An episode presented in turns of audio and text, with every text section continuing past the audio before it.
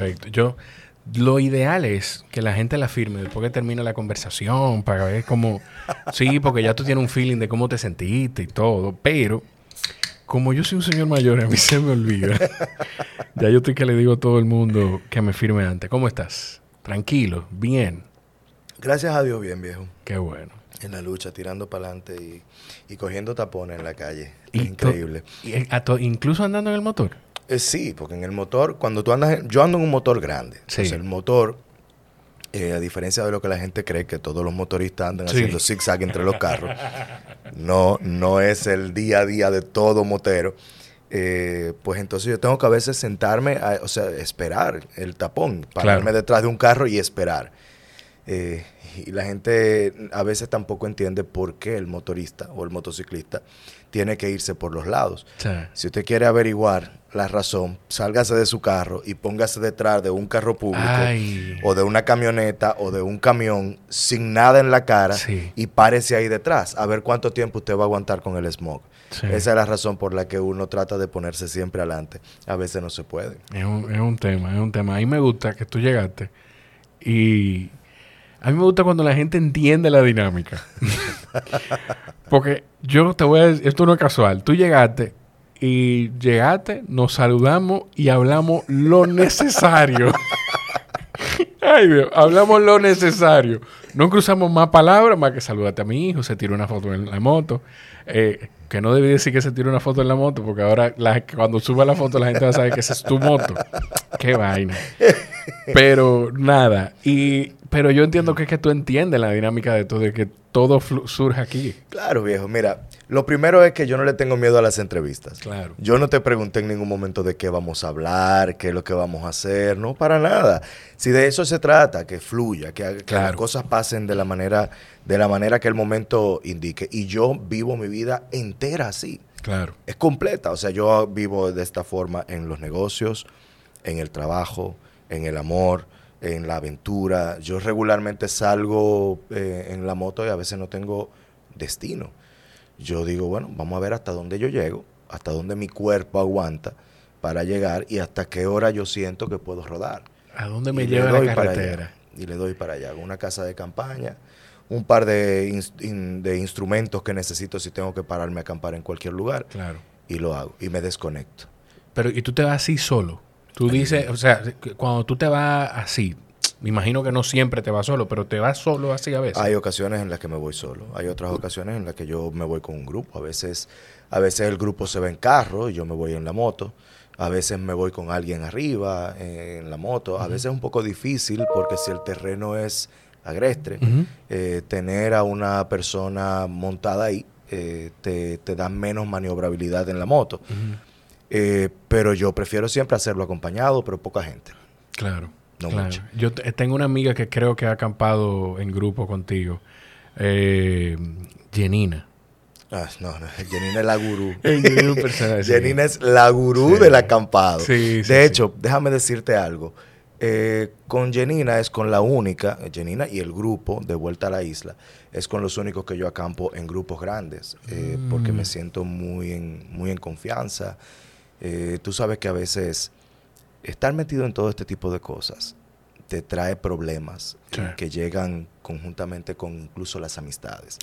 Y es que desde que tú te sientas en un lugar y alguien te reconoce, inmediatamente te empieza a hacer preguntas sobre cuestiones de la vida política, eh, qué tú crees quién va a ganar las elecciones. No, y me imagino que a veces hasta... quiero tomar un trago. yo, no quiero hablar de, Luis, de Hipólito, de Leonel, de Danilo, no me interesa, mucho menos de Jean Alain. Entonces, no me pregunten de eso. Claro, claro, claro. Y no, y yo me imagino que de alguna forma ya a ti te pasa que tú, no, bueno, no sé, que porque quizá pudiera ser hasta pretencioso pensar esto, pero no lo sé eh, que ya a ti te pasa que tú tienes incluso que identificar cuando una gente se te acerca si genuinamente es una intención, es sin ninguna intención y no con una intención de estar, cerca de alguien que maneja información. Mira, eh, yo creo que ahí ni siquiera es el temor. El temor principal es cuando la gente se acerca porque necesita ayuda con algo. Y, es, y el temor principalmente es porque tú no puedes ayudar a todo el mundo. Claro. Y hay personas que terminarán creyendo que tú no quisiste ayudar. A mí me escriben una cantidad de mensajes, dice, hola, ¿cómo estás? Y yo voy y respondo todos los mensajes. Hola, mira, tengo un problema, ta, ta, ta, ta, ta, ta, ta, y empieza a contarme todos los problemas legales que pueda tener. Sí. Y mi recomendación siempre es, tienes que buscarte un abogado. No, pero que tú no puedes resolverme ese proceso. No, a veces puedo, a veces no puedo. A veces con una llamada yo resuelvo y te hago la llamada y te hago el favor y ni siquiera te pido conocerte porque la intención es ayudarte y que cada quien continúe su camino. Yo ojalá poder ayudar a todo el mundo, claro. pero no siempre se puede. Cuando yo salgo a la calle y me siento en una mesa, por ejemplo, yo he tomado la, la disposición de sonreírle a la gente, pues yo sé que hay personas que me reconocen, no se atreven a acercarse. Yo quiero ser amable y sonrío. Y con la sonrisa, si de allá para acá viene la sonrisa de vuelta, pues más o menos me imaginé que sí, me reconocieron. Claro. Eh, y con eso, con eso estoy siendo amable y es mi personalidad. A veces se sientan en la mesa, yo feliz de que eso pase, no me molesta en lo absoluto. Eh, eh, regularmente pasa que es bien rápido, se sientan, hablan de la política que quieran hablar, claro. a veces de otros temas, eh, y se paran y se van, y luego queda un tema de conversación en la mesa, y, nos regalan eso. Claro. Entonces, a mí no me da problemas. Una vez sí me asusté. Sí.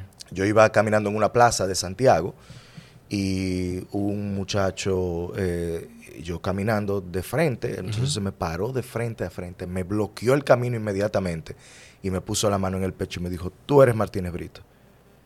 Y yo, lo único que me salió a decirle fue, depende. Exacto. depende. Entonces él dijo, bueno, a mí me gusta mucho tu trabajo. Y yo respiré. Ah, pues sí, soy, yo. sí, porque que tú, la forma tuya de, de comunicar y de hacer tu trabajo es muy yo que no, encuentro ni siquiera, porque incisivo, pudiera ser incisivo, pero no es incisivo. Tú eres bien asertivo a la hora de comunicar, porque no siempre es con agresividad tampoco, pero en los momentos que hay que ser agresivo y transmitir esa ofensiva, por llamarle de alguna forma, lo haces, pero tú eres bien asertivo y no dudas, que es algo que a mí me pasa constantemente. A veces yo me cuido y yo no tengo una gran audiencia, pero a veces yo me cuido de de que se vaya a malinterpretar algo que yo estoy diciendo. Pero tú no, tú, o sea, tú no, tú como que, yo no sé si que no filtra, es que esto es lo que hay que decir, pues tenga tan, tan, tan, tan, tan, y después si tiene que recoger, recoge, pero tú lo sacas. Y he tenido problemas. Mira, por ahí anda un meme ahora mismo eh, de mí hablando de los extraterrestres porque eh, la gente lo tomó, o sea, un memero lo tomó probablemente con la mejor intención del mundo de hacer reír a un grupo de personas, cayó en las manos equivocadas y en las manos equivocadas han hecho un meme sobre supuestamente que yo soy abogado de aliens en el área 51. Eh, y eso fue en un martes conspirativo del programa Esto no es radio, en el que nosotros fingimos eh, algunos fingimos, porque yo no soy conspiranoico, pero fingimos ser conspiranoicos. Claro. Y en ese momento estábamos hablando de esta señora que decía que se comunicaba con los aliens de... Eh, ah, sí. Yo te amo, tú me amas, esto, qué sé yo, cuánto llama Trina. Y yo eh, quise hacer un chiste. Sí. Y el chiste fue precisamente hacerme pasar por una persona que eh, había tenido algún tipo de encuentro del tercer tipo.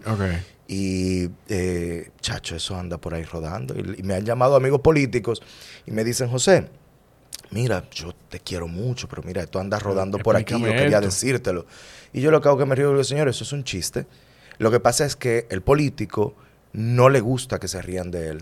Y todo lo contrario, yo lo disfruto. Yo disfruto que la gente sienta tenga reacciones, tenga emociones con lo que yo hago.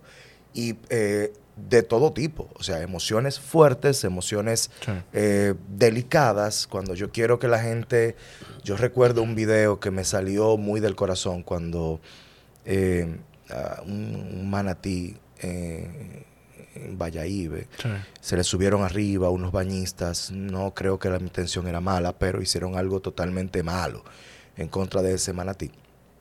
Y yo hice un video en el cual yo hablaba de que iba a contarles una historia de un animal con un pene pequeñito. Y, y, lo que yo quería realmente era llegar a que le diera vergüenza a esas personas y al que le pensara hacerlo, eh, de, de que su humanidad se empequeñecía cuando maltrataba a un animal. Y la gente decía, ¿cómo tú dices esa palabra? Digo, bueno, esa era la palabra necesaria en ese momento. ¿Cómo tú dices que tú hablas con los extraterrestres? Bueno, en ese momento estábamos haciendo teatro, yo hice lo que me correspondía hacer. Y en ese programa, en Esto no es radio, yo he caído ahí en gracia porque me dejan ser quien yo soy y a la gente le ha gustado eh, que yo sea esa persona, eh, que yo sea real, que yo sea eh, coqueto, que me, me, ponga a hacer chistes de vez en cuando. El otro día me fui al Open Mic.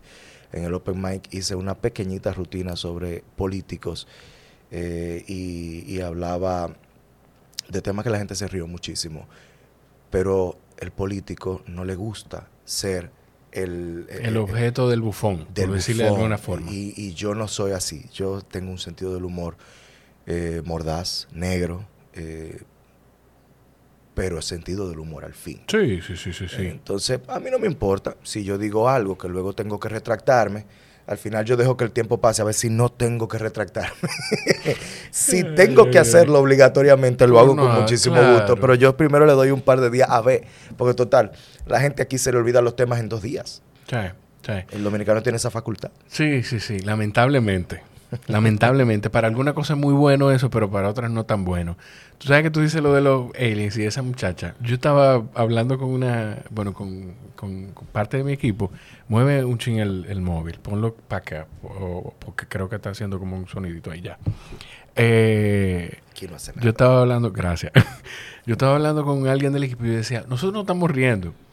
Ojo, yo no estoy diciendo que sea verdad esto, pero tú te imaginas que en unos años, en 10, 15, 20 años, nos demos cuenta de que no era mentira. Yo digo que tú le preguntas a todo el mundo si creen extraterrestres y te dicen que sí, hasta que un amigo dice que vio uno. sí, yo no sé, yo no sé, eh, bueno, que lo que pasa es que el término está, la gente lo relaciona mucho con conspiración, pero te voy a decir algo vida fuera de aquí, vida fuera de la Tierra, de ahí es que viene el término, porque es, una vida extraterrestre. Pero también yo no me atrevo a confirmarlo, pero yo no puedo negarlo. ¿Cómo, cómo nosotros podemos pensar que en la inmensidad del universo nosotros somos la única raza con vida? Yo veo las cosas desde este, de este punto de vista. Con tantos problemas que hay aquí. Ah, bueno, eso sí. Yo prefiero empezar a preocuparme por los problemas que tenemos nosotros antes de empezar a pensar si hay vida en otros planetas. Va tienen más problemas que nosotros. Sí, sí, sí. Sí, sí. eso, eso es verdad. Tú decías algo de. ¿Cómo se llama el grupo con el, eh, con el que tú. Eh, vuelta a la isla? Vuelta a la isla. tú decías algo del grupo, que es el único grupo con el que tú haces grandes eh, eh, expediciones de grandes grupos. Porque es el único con el que me siento en confianza. Ahí voy.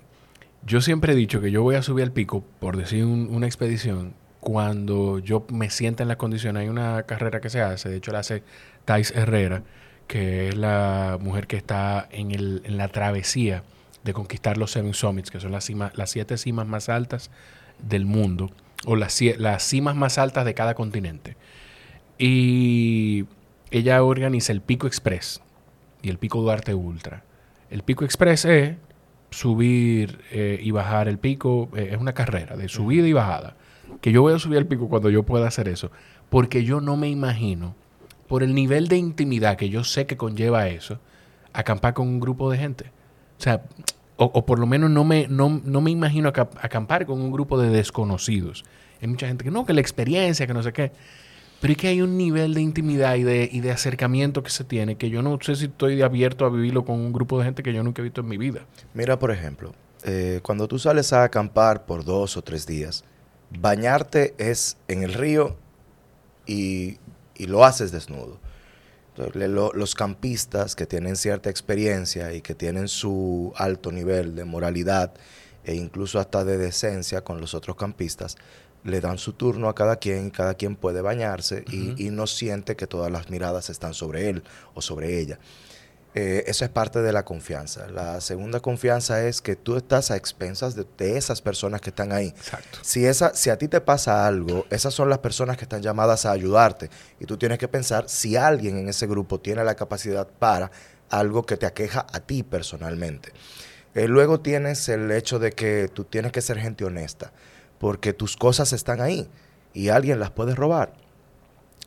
Y por último, tú quieres que sea gente sana, tú quieres que sea gente que, eh, que no vayan a hacer cosas en el, en el acampado con las que tú posiblemente no estés de acuerdo y que te sientas que te están poniendo en peligro eh, por alguna razón, eh, como por ejemplo disparar al aire o, hacer otras cosas, diferentes cosas que pueden ser o resultar ilegal. Y con este grupo, la primera acampada eran extraños. Y no te, no te miento, me fue bastante difícil. De hecho, ese día fue más difícil aún porque yo subí al, cañón de Río Blanco con ellos y yo no le avisé a nadie que yo me iba. Y yo tengo una hermana que es eh, el amor del negrito mío y yo el de ella. Es la más pequeña y se preocupa mucho por mí. Yo he estado en, en, tres ocasiones a punto de estirar la pata. Sí. Y cuando tú has pasado por eso, tu familia se vuelve súper protectora o sobreprotectora contigo. Y mi hermanita es una de esas sobreprotecciones que yo tengo, conjuntamente con mi otra hermana, eh, y mi madre, y mi padre, y, otra hermana que tengo en Estados Unidos. Estamos todos regados en diferentes continentes. Y eh, resulta que esa vez yo me fui y no le avisé a nadie. Porque yo nunca aviso. Y la gente asume que me fui. Pero regularmente ando con alguien. Y ese alguien con quien ando ya le avisó a todo el mundo que iba con José a tal cosa. Ese día yo me fui con Janina y con un grupo que yo no conocía y ni mi familia ni, ni nadie conocía a Janina, mucho menos iban a conocer a los demás del grupo. Chacho, cuando yo bajé de San Juan de la Maguana, que íbamos bajando de allá de... Empiezan a entrar esos mensajes. Empiezan a llamar mensajes, todo. Y resulta que había un helicóptero buscándome, que había una que sé yo cuánto. ¿Por qué? Fueron a mi casa, la casa estaba cerrada, el motor estaba ahí, eh, la jipeta estaba ahí, eh, tengo un amigo que tengo la confianza con él de, que él tenga las claves de mis cámaras de seguridad. Por ende, él revisó las cámaras de seguridad. Él muy discreto, tanto que lo quiero a Paul eh, Salcedo. Él muy discreto mandó la fotografía mía de cuando yo iba saliendo por la puerta para que mi familia se tranquilizara. Pero resulta que ellos vieron en la foto un equipo de buceo y no un equipo de camping. E imagínate Tú salir con un equipo de buceo y al otro día no aparecer. O sea, es evidente que el peligro, el, peligro. Yo había mandado una, eh, en un grupo de monteros que tenemos, yo había mandado un location cuando iba por Asua. Eso es normal en nosotros. Mandamos un location cuando vamos de camino. Eso significa bye bye, voy de camino. Eh, la gente dice disfruta, pero al mismo tiempo sabe la última locación en la que te vieron.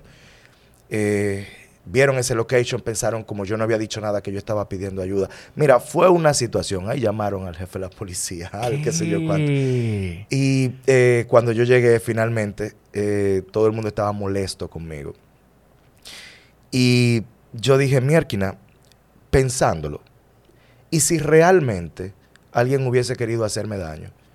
Yo estaba con las personas correctas. Eh, una de esas personas podría ser peligrosa para mí o para cualquier otro del grupo. Y, empecé a darle mente y dije, conchole, mira, yo tuve mucha suerte. Me encontré con un grupo con el que me siento total confianza. Eh, nos, nos hermanamos ahí hasta el sol de hoy. Seguimos haciendo excursiones y algunos faltan eh, en ocasiones, pero es el mismo grupo. Y me siento muy en confianza con ellos y muy abierto en, términos de sentarse, hacer historias. Claro. Eh, y, eso es parte de la importancia de encontrar un grupo con el que puedas hacer algo como esto. Claro. Tú sabes que estábamos hablando de... Eh, eh, mencionamos los políticos en un momento. Y una de las formas en la que yo trato de... Yo siempre he dicho, yo no me preparo como se prepararía un gran entrevistador, hacer preguntas y cosas. Yo lo que hago es que veo... Eh, de gente como tú, que ya tiene una presencia en los medios, pues veo material del espacio en lo que ha participado y si me provoca curiosidad algo, hay una idea en la que quiero abundar, pues la anoto. Y me fijé en algo, en, creo que fue en la primera vez que tú estuviste en Esto No es Radio, que fuiste como invitado. Sí. Eh, que, que, y no es que pasa ahí solamente, pero fue en esa que lo vi. Cuando tú cuando estaban hablando de lo de la Plaza de la Bandera, donde tú decías que la política no es mala y, los políticos, no todos los políticos son malos. Y entendí que tú, y hay otro grupo de personas también, que llevan dos batallas. Llevan, y, le llamo batalla eh, a la batalla de la candidatura, de prepararte, porque de una forma u otra, si tú eres candidato, si vas a ser candidato, siempre estás siendo candidato y desde, desde antes de tú tener una campaña preparada para elecciones, tú me imagino que tú debes ir eh, exponiéndote de esa manera, pero también tú llevas la batalla de acercar a la gente que se ha alejado de la política. Llevan la batalla de que, que, que esto no es malo, señores, espérense. Esa es más fácil. Hay otra que es peor. ¿Cuál? Mira, tú tienes, cuando tú eres como, eh, eh, que tú vives en esa, esa dualidad, tú eres el monstruo del pantano, que la gente, eh, alguno que otro te ha visto, pero la gente dice que tú no existes y que las fotos tuyas son teorías de conspiración. La gente cree que de verdad no hay políticos que lleven las banderas de, de gente consciente que no cree en política.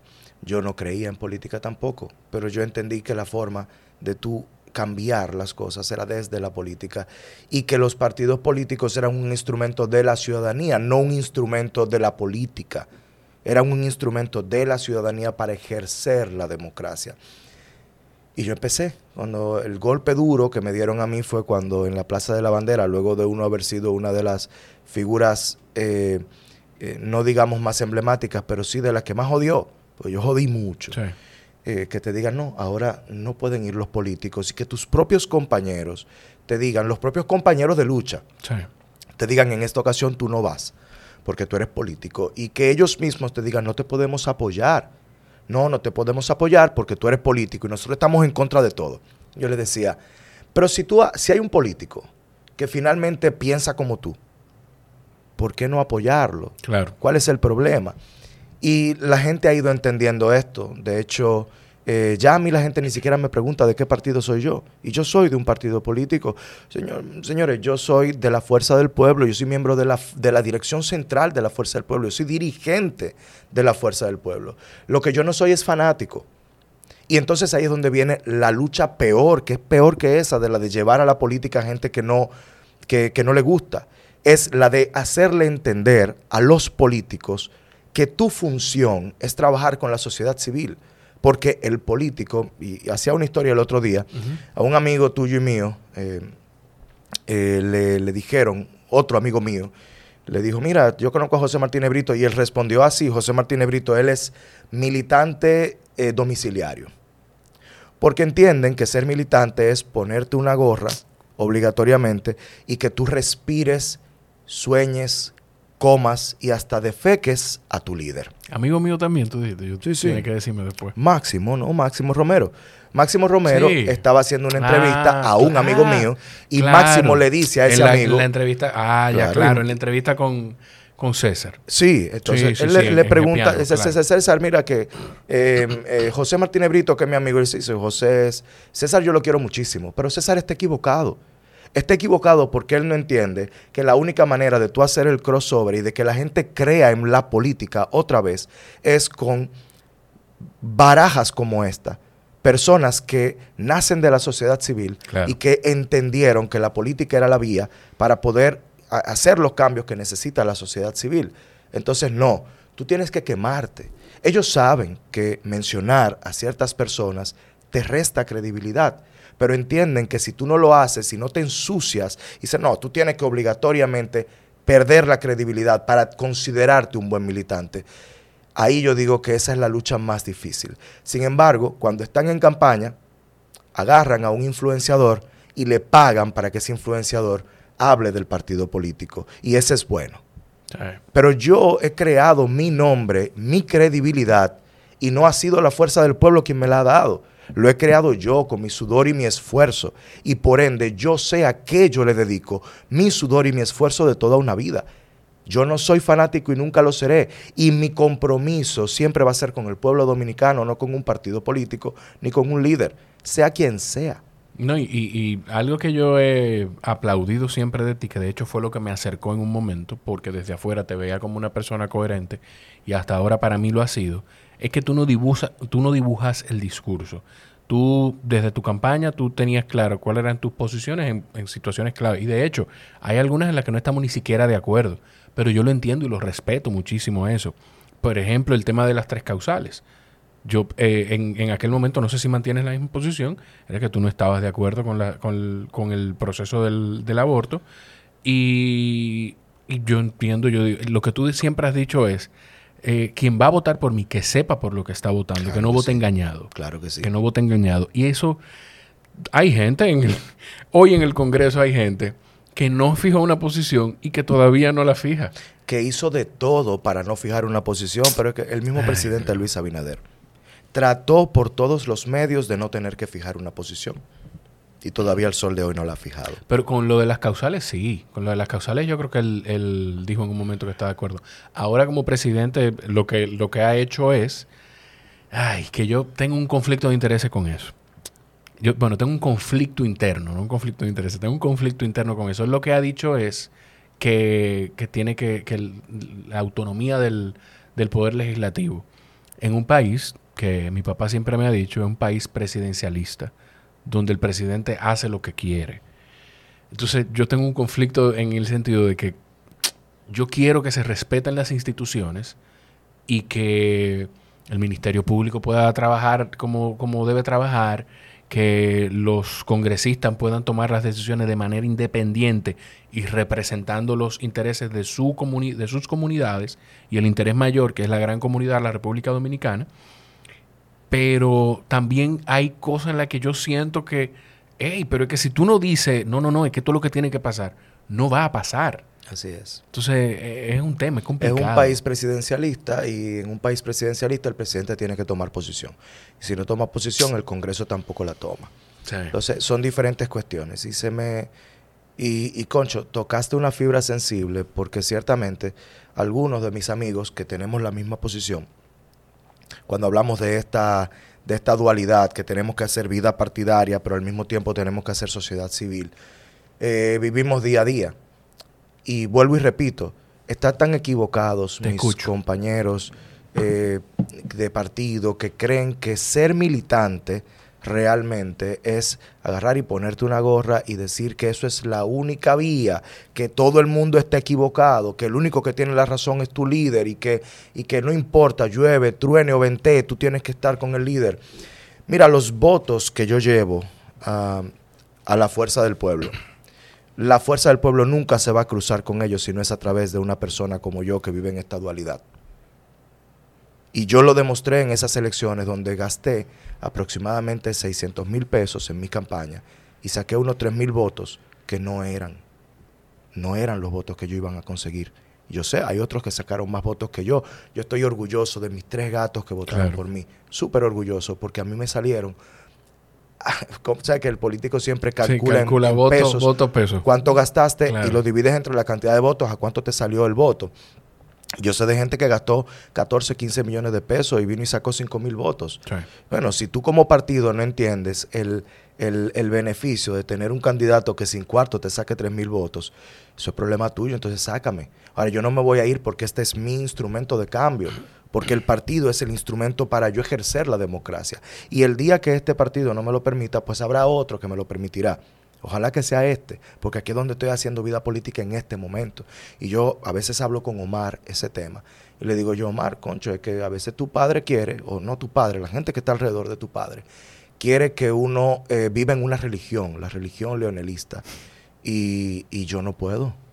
Yo no soy religioso. No llego a ese punto. No puedo bajo ninguna circunstancia decirle a la gente que mi creencia es simplemente lo que diga Leonel. Claro. Porque no es así. Así de simple. No es así. Tú, tú me has respondido algo que yo tenía aquí anotado, que era el tema de, de-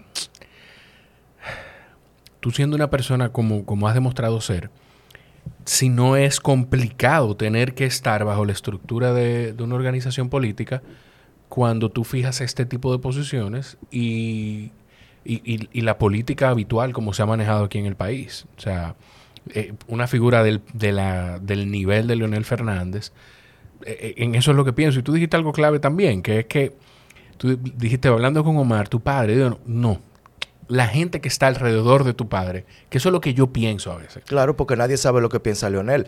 Yo, mira, increíblemente, yo tengo mi teléfono aquí y yo con mi teléfono yo puedo hablar con Luis Abinader. Yo puedo.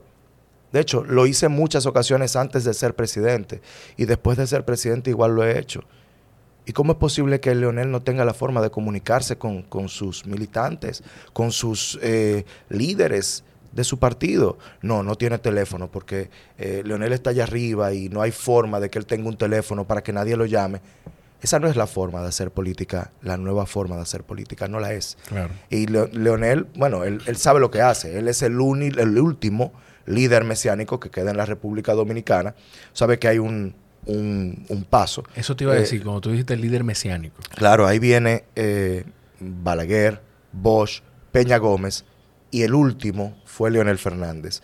A partir de ahí los liderazgos fueron de otra forma. Entonces, el último que queda de ese de esa camada de líderes en que la gente decía, yo voto morado, cuando era PLD, yo voto morado, no importa quién sea el candidato, porque lo dijo el líder, pam, pam, lo dijo el líder y punto. Los únicos que tenían esa capacidad eran Peña Gómez, Bosch, Balaguer y Leonel Fernández. Después, Luis Abinader no puede manejar el PRM de la manera que lo maneja, que lo maneja Leonel, la Fuerza del Pueblo.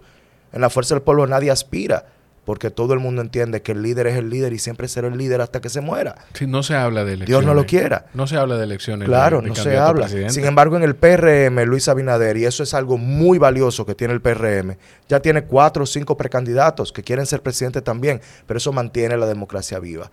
Cuando te vas al PLD te das cuenta que increíblemente aquellos de donde salimos todos, por lo que estaba pasando ahí, por la debacle que estaba pasando el Partido de la Liberación Dominicana, resulta que son más democráticos que la Fuerza del Pueblo. Y los que no son democráticos, entonces vienen para la Fuerza del Pueblo y los recibimos con los brazos abiertos. Yo sé que en política no se resta, siempre se suma, pero eh, precisamente, ¿qué vamos a hacer con los que han estado en el partido? Y sí, la vida partidaria es difícil en ocasiones, pero uno sobrevive a ella. Porque eh, esa pregunta me llegó porque me puse a pensar, estando dentro del partido, me imagino que tú, o sea, dentro de la estructura política, pues hay que empujar el candidato presidencial de la estructura política a la que tú perteneces. Claro, ese es el compromiso que tú haces. Exacto, o simplemente no lo haces. Tú lo haces porque estás ahí dentro o porque entiendes que, o, no lo estás haciendo todavía porque no estamos en, elecciones presidenciales, pero hoy tú entiendes que la, tú entiendes que la mejor opción para la presidencia del, del país sería Leonel Fernández. A nivel mundial, las presidencias deben ser ocupadas por gente con experiencia. Yo creo que luego de la pandemia, una recesión que viene en camino zumbando, eso no lo despinta a nadie. Habrá una crisis mundial. A partir de finales de este año y principios del año que viene, viene una crisis. Y esa crisis va a requerir de mucha experiencia para poder gobernar. Y resulta que aquí hay muchos candidatos, pero pocos candidatos con experiencia real en la presidencia. En estas elecciones los únicos dos candidatos con experiencia van a ser Luis Abinader y Leonel Fernández. Y Luis Abinader está gobernando en este momento. Entonces, es normal que la gente que intuitivamente sabe que la experiencia va a ser necesaria en, los en el próximo cuatrenio, piense en Leonel Fernández como una posibilidad. Porque dicen, bueno, eh, había estabilidad cuando él gobernaba. Y yo no soy de los que creo que tú solamente debes ver eso. Claro. Yo creo que tú debes ver el macro. Y sí, Leonel Fernández fue muy permisivo con la corrupción, es mi punto de vista. Pero él, en su persona, yo no lo vi corrupto. Y fue con lo que pasó con Danilo en una parte. Luego sí, yo vi que la familia de Danilo entera se metió en temas de corrupción. Ya yo dije, Danilo no puede establecer que no sabe. Es imposible, pero eh, se mantiene de esta forma. Yo le daba los consejos, un consejito eh, en el día de hoy en el programa a mis compañeros y les decía, Goncho, señores, hay cosas con las que no se hace oposición. La política de antes no es la misma de ahora. La gente dice, eh, todo está mal, pero ahora todo el mundo tiene un celular en sus manos y puede buscar las estadísticas de X o Y cosa de los gobiernos anteriores ponen un huevo diciendo, por ejemplo, que las incautaciones de drogas en este gobierno no estaban siendo suficientes. Y la gente que hizo inmediatamente se fue a la data y se dio cuenta de que eh, Luis Abinader actualmente ha incautado más droga que en todos los gobiernos de otro expresidente en dos años. Pero es que para decir una cosa como esa hay que ni siquiera estar prestando la atención a la actualidad. Claro. Además, tres, cuatro veces a la semana yo veo, agarraron que un kilo de, que uno, unos kilos de droga en la maleta, que unos kilos de droga con unos zapatos. El otro día lo último que vi fue que iban como batería de celulares. Una locura. Son huevos, son huevos que ponen los políticos de la vieja escuela porque entienden que esa es la forma real de hacer política. Yo no. Tú sabes qué forma tan linda de hacer política es tú poder aceptar lo que está bien hecho. Exacto. O sea, yo no tengo por qué. A mí nadie me tiene que pagar para yo decir que algo está bien. Ni tampoco nadie me tiene que pagar para yo decir, por ejemplo, que en el Ministerio de Educación no han dado pie con bola. Pero que en otros ministerios o en otras, eh, digamos, eh, instituciones, vamos a suponer aduanas, que en aduana las cosas van viento en popa. Esa es la que yo tenía en la cabeza. Entonces, tú dices, y a mí tiene alguien que pagarme para eso. No, a mí nadie tiene que pagarme. El que lo hace bien lo está haciendo bien y punto. Es más, ni, voy a mencionar más. Con ese ejemplo está perfecto. para que no digan que estamos haciéndole campaña a nadie. Ahorita, ahorita dicen, ah, lo que pasa es que él está enfriándose porque ahorita da el salto al PRM. No me interesa, no me interesa. Yo eh, formo parte de la Fuerza del Pueblo, estoy en la Fuerza del Pueblo, seguiré en la Fuerza del Pueblo mientras la Fuerza del Pueblo me lo permita. Ahora, el día que la Fuerza del Pueblo diga no queremos un candidato como tú, queremos un borrego, en ese día, ese día yo les presentaré un borrego y les diré, váyanse con su borrego. Tú, tú buscarías otro instrumento. Claro que lo que yo, lo que, lo que para mí queda claro es que, que tú ves que para ti es una necesidad de estar en un partido para hacer política. Tú entiendes eso. Y no solamente una necesidad, es parte también de tu compromiso como ciudadano. Okay. Tú, tú eres un ciudadano, tú quieres ejercer tu ciudadanía a plenitud. Bueno, métete en política y tú quieres ejercer esa política a plenitud desde tu punto de vista ciudadano, pues entonces a militancia. Y esa militancia te va a llevar a llevar una candidatura que digamos que es el top de tu poder, de tu preocuparte por tu sociedad. ¿Tú sabes lo que es echarse encima una candidatura? Simplemente porque tú quieres hacerlo bien. Hay otros que se echan encima una candidatura porque quieren robarse lo de ellos, lo de otros, lo de los vecinos, lo de los primos, y se lo roban. De hecho, lo hacen. Y hacen su trabajo, sí, a veces, y, pero roban a dos manos. Entonces, hay otros que queremos hacer política para otros fines. Yo, al día de hoy, la gente sabe la, la digamos, la capacidad comunicacional que yo tengo sabe la credibilidad que yo tengo porque la ven. Tengo una tasa de rechazo baja. Yo soy el target perfecto para publicidad gubernamental. ¿Por qué no tengo? Porque yo no estoy dispuesto a asumir las responsabilidades de cómo es vista la publicidad gubernamental en la República Dominicana, donde una institución te pone una publicidad y asume que ni siquiera te va a mandar contenido para que tú publiques, porque lo que tú tienes que hacer es defender al administrador, defender al director, defender al ministro. Y eso no es publicidad. Eso es sicariato moral, dependiendo de cuál sea el objetivo. a mí nadie me va a pagar para que yo me ponga a defender a nadie. No, no, esa no es mi función. Ahora, usted quiere, vamos a suponer, inaguja, para poner uno que no pone publicidad, y Naguja quiere colocar publicidad en mis redes sociales y la quiere pagar, excelente. Yo no, yo no le digo nada, o sea, yo no, no, me, no veo mal que una persona tenga publicidad estatal. Ahora usted coloca la publicidad en mis redes, dígame qué es lo que usted quiere que yo publique, yo pongo abajo publicidad pagada. Claro. Usted no está dispuesto a que yo ponga publicidad pagada abajo, y usted lo que quiere es que yo me ponga de, de gallo loco a defender al director de X. No me dé publicidad, no me interesa. Tú sabes que el, el. Que, ah, bueno, espérate, antes de eso. El, tú dices lo de la publicidad. Y esto yo, esto podrá sonar contraproducente para mucha gente, pero yo personalmente no estoy ni siquiera de acuerdo con la publicidad gubernamental. Y yo entiendo que hay muchos medios que se sostienen de eso. Yo entiendo que de ahí sale mucha empleomanía. Pero entre lo que nos cuesta como país y, y lo que le cuesta a la sociedad en términos de comunicación, en términos... Ah, la moral es como muy, muy relativa, pero pero en términos del sicariato moral, vamos a, de esa forma. Coño, de verdad hay muchas instituciones que yo no, que no es que la única publicidad que debe salir de aquí es, en el momento que la educación estaba por siendo remota, bueno, estos son los horarios. Eh, Obras Públicas va a hacer un trabajo de mantenimiento de los túneles. Bueno, pues eh, tenemos que pasarle esta información.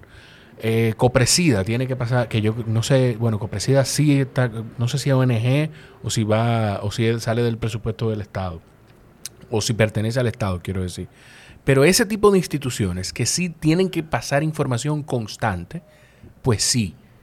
Pero decir, como tú dices, que lo que está haciendo este director, eh, simplemente publicidad de marca para muchísimos ministerios, coño, para mí no, no me hace sentido. Imagínate, eso es como, ¿cómo que se llaman los pica pica? Es que se llaman, ese sí es bueno, esa es la publicidad que se paga aquí llegó el ministro de tal cosa, ese, ese sí es bueno, ese, nadie hable mal de él, en esta cabina nadie habla mal de él, porque ese de lo bueno, ese todo lo hace bien. No, pero que mira que aquí no hay transparencia, tú eres de la oposición, por eso es que tú hablas de esa forma. Eso, ese es el tipo de publicidad que se paga aquí. Ahora, yo creo, a diferencia de ti, que la publicidad es necesaria cuando la, cuando la publicidad tiene una finalidad y esa finalidad tiene que ser comunicar a la ciudadanía los servicios que ofrece esa institución. Bueno. Entonces, eh, ¿quién hace muy buena publicidad? Por ejemplo, el Banco de Reservas. La publicidad del Banco de Reservas es inteligente. Tú ves lo que publican aquellos que tienen publicidad con el Reservas y te das cuenta que hay una que hay detrás eh, una planificación y te publicitan los nuevos productos, la tarjeta de crédito, pero para mí es, Pero para mí es diferente lo del reserva. Porque es una, es una institución del Estado, pero da servicio privado también. Y tiene, o sea, está en un mercado muy competitivo, que es el tema de, la banca. Para mí, para mí sí. Eh, esa, pues te la incluyo esa dentro de, los otros. Pero es que aquí se gasta demasiado dinero en, en, en publicidad. Dinero que pudiera ir para otro sitio. Sí, en todo momento tú vas a tener cosas en las que tú vas a creer que no es suficiente o que es demasiado. Pero de eso se trata la democracia. Sí, yo, mi diache, ahora se me olvidó lo otro que te iba a preguntar de eso que estábamos hablando. Eh, ah, ah, dijiste lo de la publicidad, estamos hablando de eso. Pero hubo otra cosa que te escuché decir, de una beca de una maestría de la Pucamaima. Y cuando tú hiciste el cuento de lo que pasó, dijiste, porque fue fue como que quede claro esto. Dijiste, eso, no la tomé. Vamos a darle, por favor contexto a la gente, qué fue lo que pasó. Y yo quiero que tú me digas por qué tú no la tomaste. Porque desde ahí tú vienes con esa mentalidad. Mira lo que pasa. El tema es que eh, yo soy jodón desde chiquito. y cuando yo llegué a la Pucamaima, en la Pucamaima me hicieron firmar un documento que establecía que yo eh, no podía hacer bueno, a todo el mundo se lo ponen a firmar todavía al sol de hoy, que no se puede hacer proselitismo de ningún tipo, ni religioso, ni político, de ningún tipo. Tú no puedes hacer proselitismo en la Pucamaima. Ellos se cuidan con esto de que vayan a entrar sindicatos estudiantiles, hacer huelgas y esto, y todo el mundo se cuida de ser la UAS. Yo creo que la UAS tiene muchas cosas muy buenas y muchas universidades debieran copiar muchas cosas de la UAS, principalmente los salarios de los de los profesores, que la UAS es la que mejor ganan. Y resulta que después de joder mucho en la universidad y de, mucho querer llevar estudiantes, niños a, que, no, que no sabían leer ni escribir a las aulas, a enseñarles a leer y a escribir, o de estar defendiendo que los limpiabotas sí podían pasar por la acera cuando les prohibían pasar por la acera, o quizás simplemente eh, tener eh, una posición respecto al estudiantado y el aumento de los créditos yo eh, en varias ocasiones fui llamado para decirme, José, te está pasando, te van a expulsar. Una vez lo hicieron, yo llamé a Toy de Camps, que siempre digo que fue mi formador político, nunca pierdo la oportunidad de decirlo, aunque parte de su familia cree que yo no he logrado, que yo no he, no he pagado esa deuda, yo no sé hasta cuándo yo tengo que pagarle a gente que no me, no me ayudó en nada. Yo, a Toy de Camps fue para mí algo grande, pero él. Claro. O sea, él, Atuey, y su hijo Luis Miguel, claro, que, siempre fue un gran amigo y siempre ha sido un gran amigo. Eh, y entonces tú dices, bueno, ¿qué, va a pasar en este momento? Me están llamando la atención porque yo estoy reclamando derechos. Y finalmente me dicen, José, métete en una competencia de derecho internacional. me meto, voy, gano la competencia, vengo para atrás. Finalmente nos dice, mira, aquí está la beca. Toma una beca para la maestría que tú quieras. Eh, y, pero, concho, bájale, bájale ya. Y yo dije, sí, gracias, gracias por mi beca. Yo estaba a punto de terminar la carrera. Cogí mi beca y la guardé, ahí tengo yo el sobre con la beca y nunca la utilicé. Porque en, yo nunca he aceptado que siendo yo una persona conflictiva en términos de reclamo de derechos, alguien me quiera cercenar mi derecho a la libre expresión con, algo material o, o, con algo no tangible pero que tenga un costo. Claro. Por eso vivo mi vida austera de la manera que lo hago. Por eso no tengo problemas de ningún tipo. Por eso me puedo parar donde yo quiera y nadie me va a hacer daño. Siento que nadie me va a hacer daño. Un día aparecerá un loco, siempre aparecen. Pero naturalmente yo no tengo enemigos. Porque yo hago las cosas bien. Y no ando engañando personas. Muchos comunicadores que andan cobrando a dos manos por la opinión. Y eso es algo muy desdeñable. Es algo muy feo. Amigos míos que yo los veo cobrando por su opinión. Y yo digo, ¿cuánto puede costar tu opinión? ¿Cuánto puede, cuánto, puede costar? ¿Cuánto cuesta tu cerebro? Tu cerebro, tu honor, tu, tu, digamos hasta tu, tu espíritu, tu tranquilidad. ¿Cuánto puede costar eso? Ah, que yo consigo 100 por allí, 200 por aquí, 400 por allí, y al final soy rico. Y al final tú sabes qué pasa, la gente se da cuenta y tú pierdes lo más valioso que era por lo que te pagaban, que era tu credibilidad. Y cuando ya no tienes credibilidad, ya nadie te paga. ¿Y ahora qué haces? No vas a tener absolutamente nada más que hacer. Entonces yo me guardo siempre cuando yo veo que una persona es como cuando un cliente me dice, mira, te voy a dar este caso. Y yo necesito que en los medios tú le dé duro yo digo, eh, búsquese otro abogado. Claro. Si usted me está contratando a mí para que yo en los medios le dé duro a su contraparte, mal por usted. Yo voy a los tribunales y yo en los tribunales gano mis procesos. contrata una compañía de comunicación. Claro, contrata una compañía de comunicación, de esa, de los que caen presos y cosas. que ellos son capaces de cualquier y que te compran cualquier comunicador y te destruyen comunicadores porque eso es lo que ellos hacen, te dan dinero, te destruyen tu carrera y luego buscan otro para destruir la de ese también. Entonces busca a una persona de esas. Yo no llevo procesos en los medios de comunicación. No es mi vía. ¿Cuándo fue la primera vez que tú, eso, eh, tengo que ponerle un letrero ahí en el balcón, el camión de la basura, para que cuando pase sepa que estamos grabando? ¿Cuándo fue la última vez que tú, o la primera vez, que tú identificaste algo parecido a lo que te pasó eh, con lo de la maestría, a lo que pasa en los medios, que alguien intentó hacerlo, que tú tengas memoria de eso, que alguien intentó darte algo y sin decirte era una forma de pedirte, de, ganarse el favor tuyo de que no diga algo, de que no te comporte de una manera, de, que tú no reaccionaras. ¿Tú recuerdas? Quizás fue muy temprano, pero no tenía nada que ver con opinión pública. Yo recuerdo eh, en Unicentro Plaza, mira, esta historia yo nunca la he hecho a nadie y es una historia un tanto fea, no, no es bonita, eh, pero, pero yo me di cuenta de muchas cosas ahí. Yo estaba sentado en frente a una tienda que se llamaba Benetton. Sí. Ahí había una isleta. ¿En Unicentro o en Plaza Central? En Unicentro Plaza. En Unicentro estuvo en Unicentro, ok. Eh, en Unicentro Plaza. No somos de la misma generación. Bueno, no estamos tan cerca, José, tú y yo. en, Unicentro estaba Benetton. Y Benetton al frente tenía una isleta. O sea, en la, tienda, en el pasillo, había una isleta en el centro. Y ahí la gente se sentaba. Nosotros los jóvenes que íbamos a comprar a esa tienda Benetton, uno iba y se pasaba la tarde ahí. A ti te daban permiso para tú ir a la plaza y tú te vas a comprar un t-shirt y tú durabas todas las horas del mundo para comprarte ese t-shirt porque el coro era lo que tú ibas a buscar. Y yo recuerdo que se me sienta al lado una persona. Yo tengo que tener como algunos 12 años.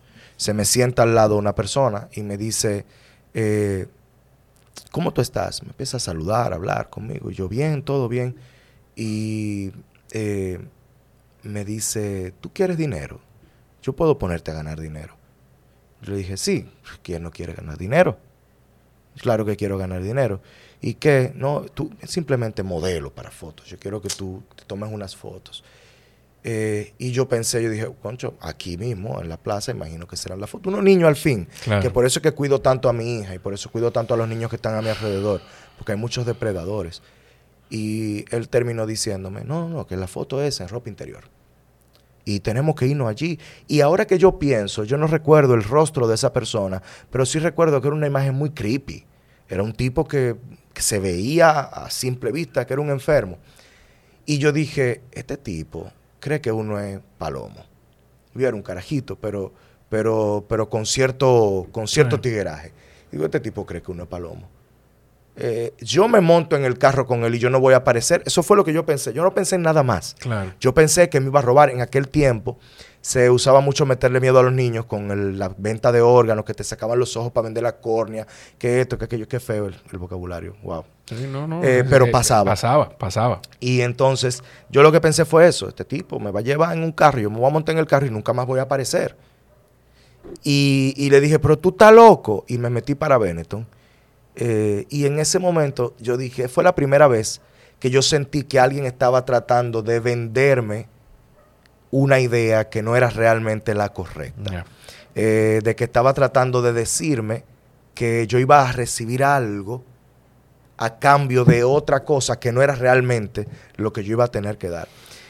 Luego me pasó eso con la universidad, pero me, me pasó también en, el, en las elecciones, eh, en las elecciones de, del Comité Estudiante de Derecho, me pasó también en las elecciones de la UAS, en las que yo participé como observador, como miembro, yo fui a ver, yo, yo miembro de la dirección de, los dirigentes estudiantiles de la Pucamaima, fui a la UAS claro. a ver, a ver lo que pasaba en la UAS. También ahí pasó lo mismo. Esto pasa todos los días, todos los días.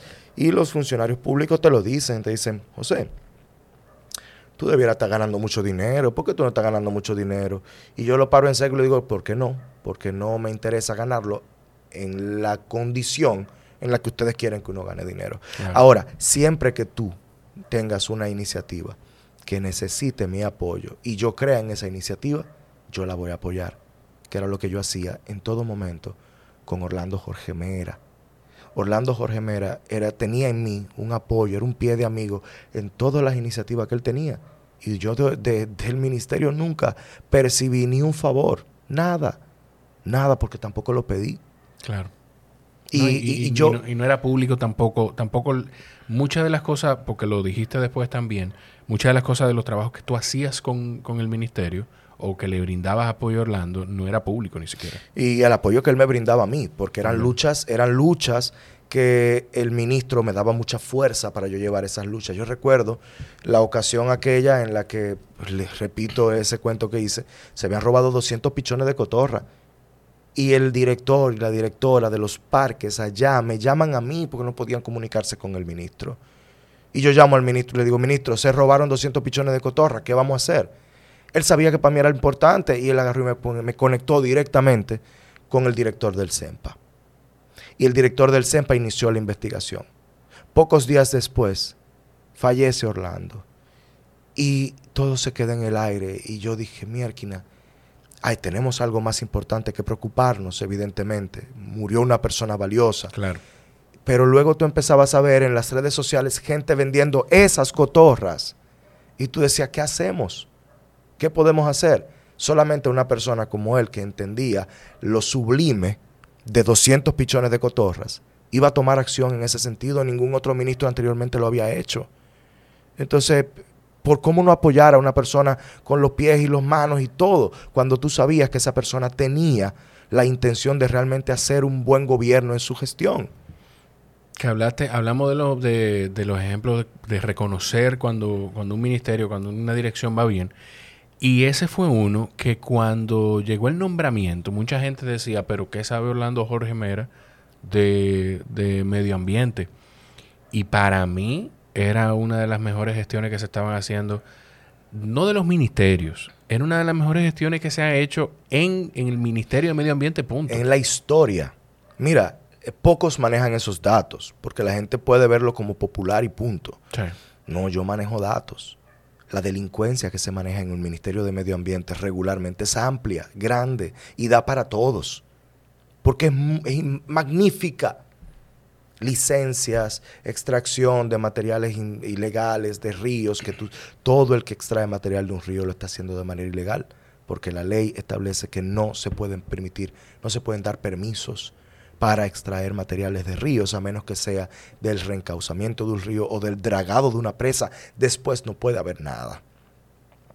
Y tú, sí, había sus sombras en el ministerio de Orlando, como por ejemplo el hecho de que yo creo en una minería blanda responsable.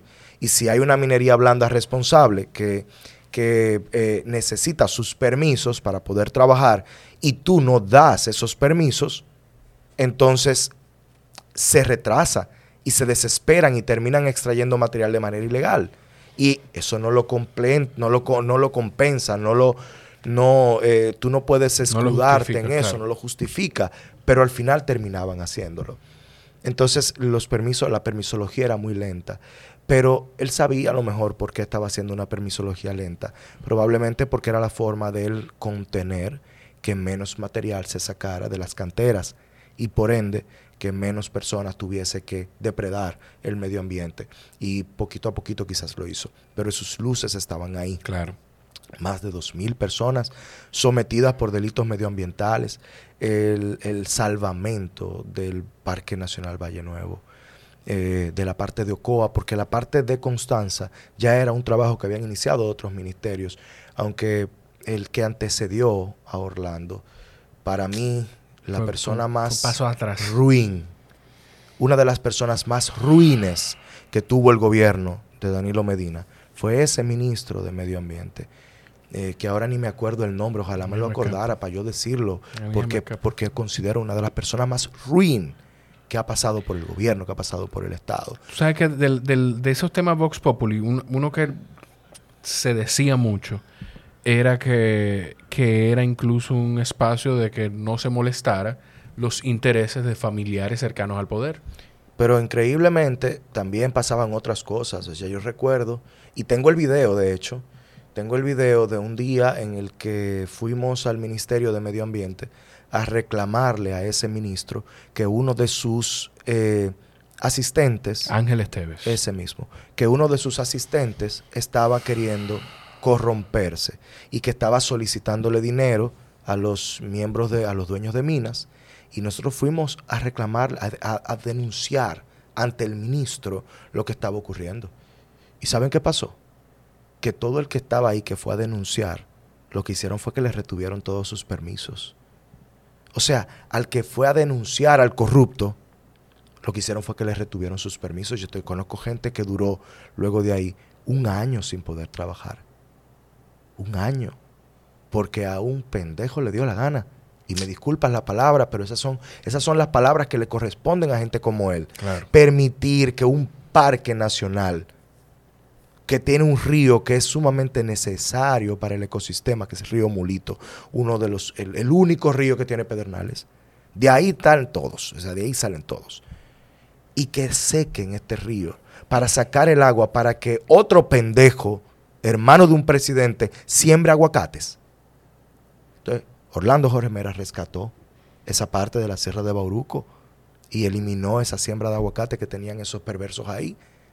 Y al mismo tiempo también salvó Valle Nuevo, la parte de Ocoa, que en la parte de Ocoa había un problema con los con los terratenientes, la gente que sembraba ahí. Decían, sí, esto es un parque, pero yo vivo de esto. Y había la humanidad de tratar de buscarle la vuelta y conseguirle las tierras a esa gente para que esa gente pudiera sembrar en otro lugar y saliera del Parque Valle Nuevo. Finalmente terminó limpio.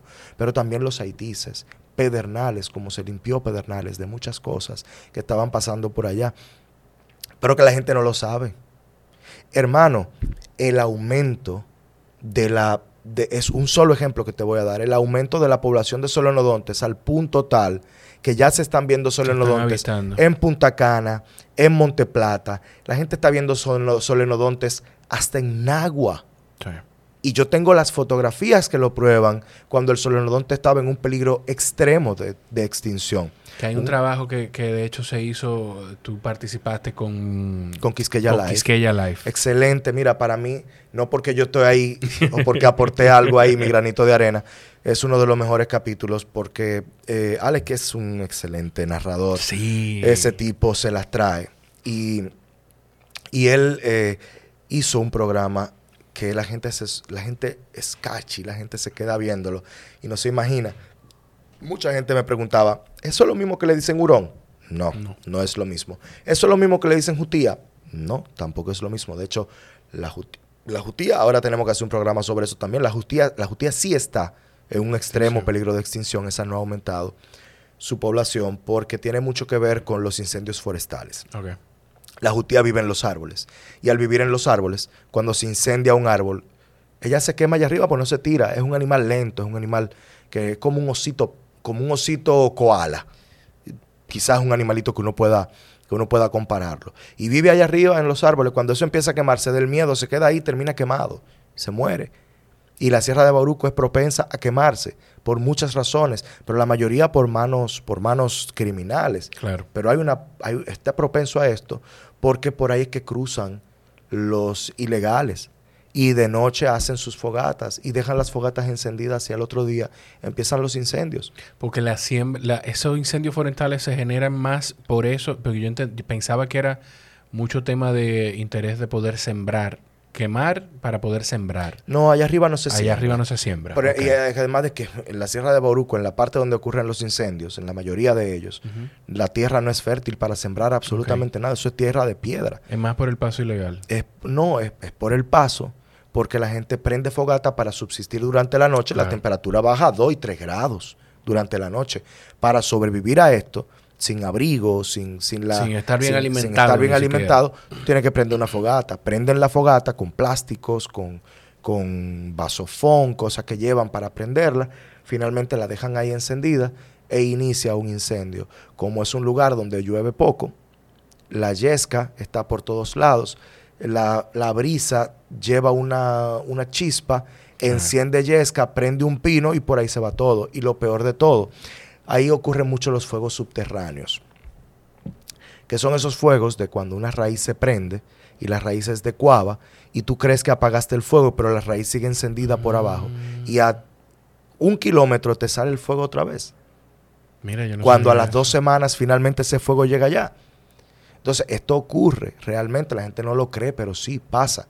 Y también hay guardaparques que eran de esa gestión de la que estábamos hablando, que fueron cancelados en esta gestión en la gestión de, Orlando y que dentro de sus eh, venganzas al Estado dominicano, no a ni, nadie en particular, sino al Estado dominicano, estaba montear, cazar y encender fuegos de manera indiscriminada para que se quemara la sierra y de esta manera generarle problemas a un ministerio.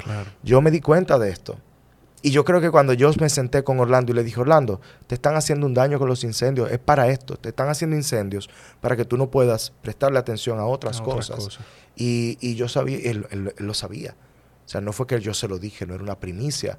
Él lo sabía, pero él decía, José, ¿cómo yo explico eso a la sociedad? ¿Cómo yo lo explico? Sí, dime, con esa misma parsimonia. La gente va a decir que yo voy a. Estoy hablando mentiras.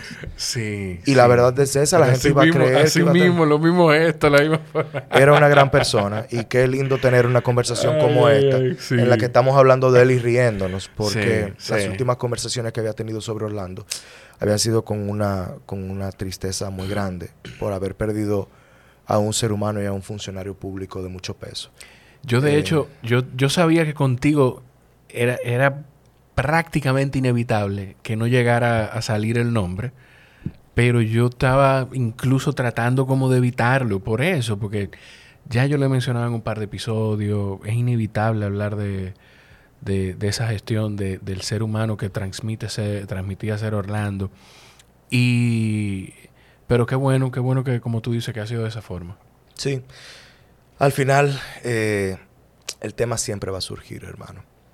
Yo creo que necesitamos que alguien que asuma, el quien asuma el, ministerio de medio ambiente, lo haga con dignidad.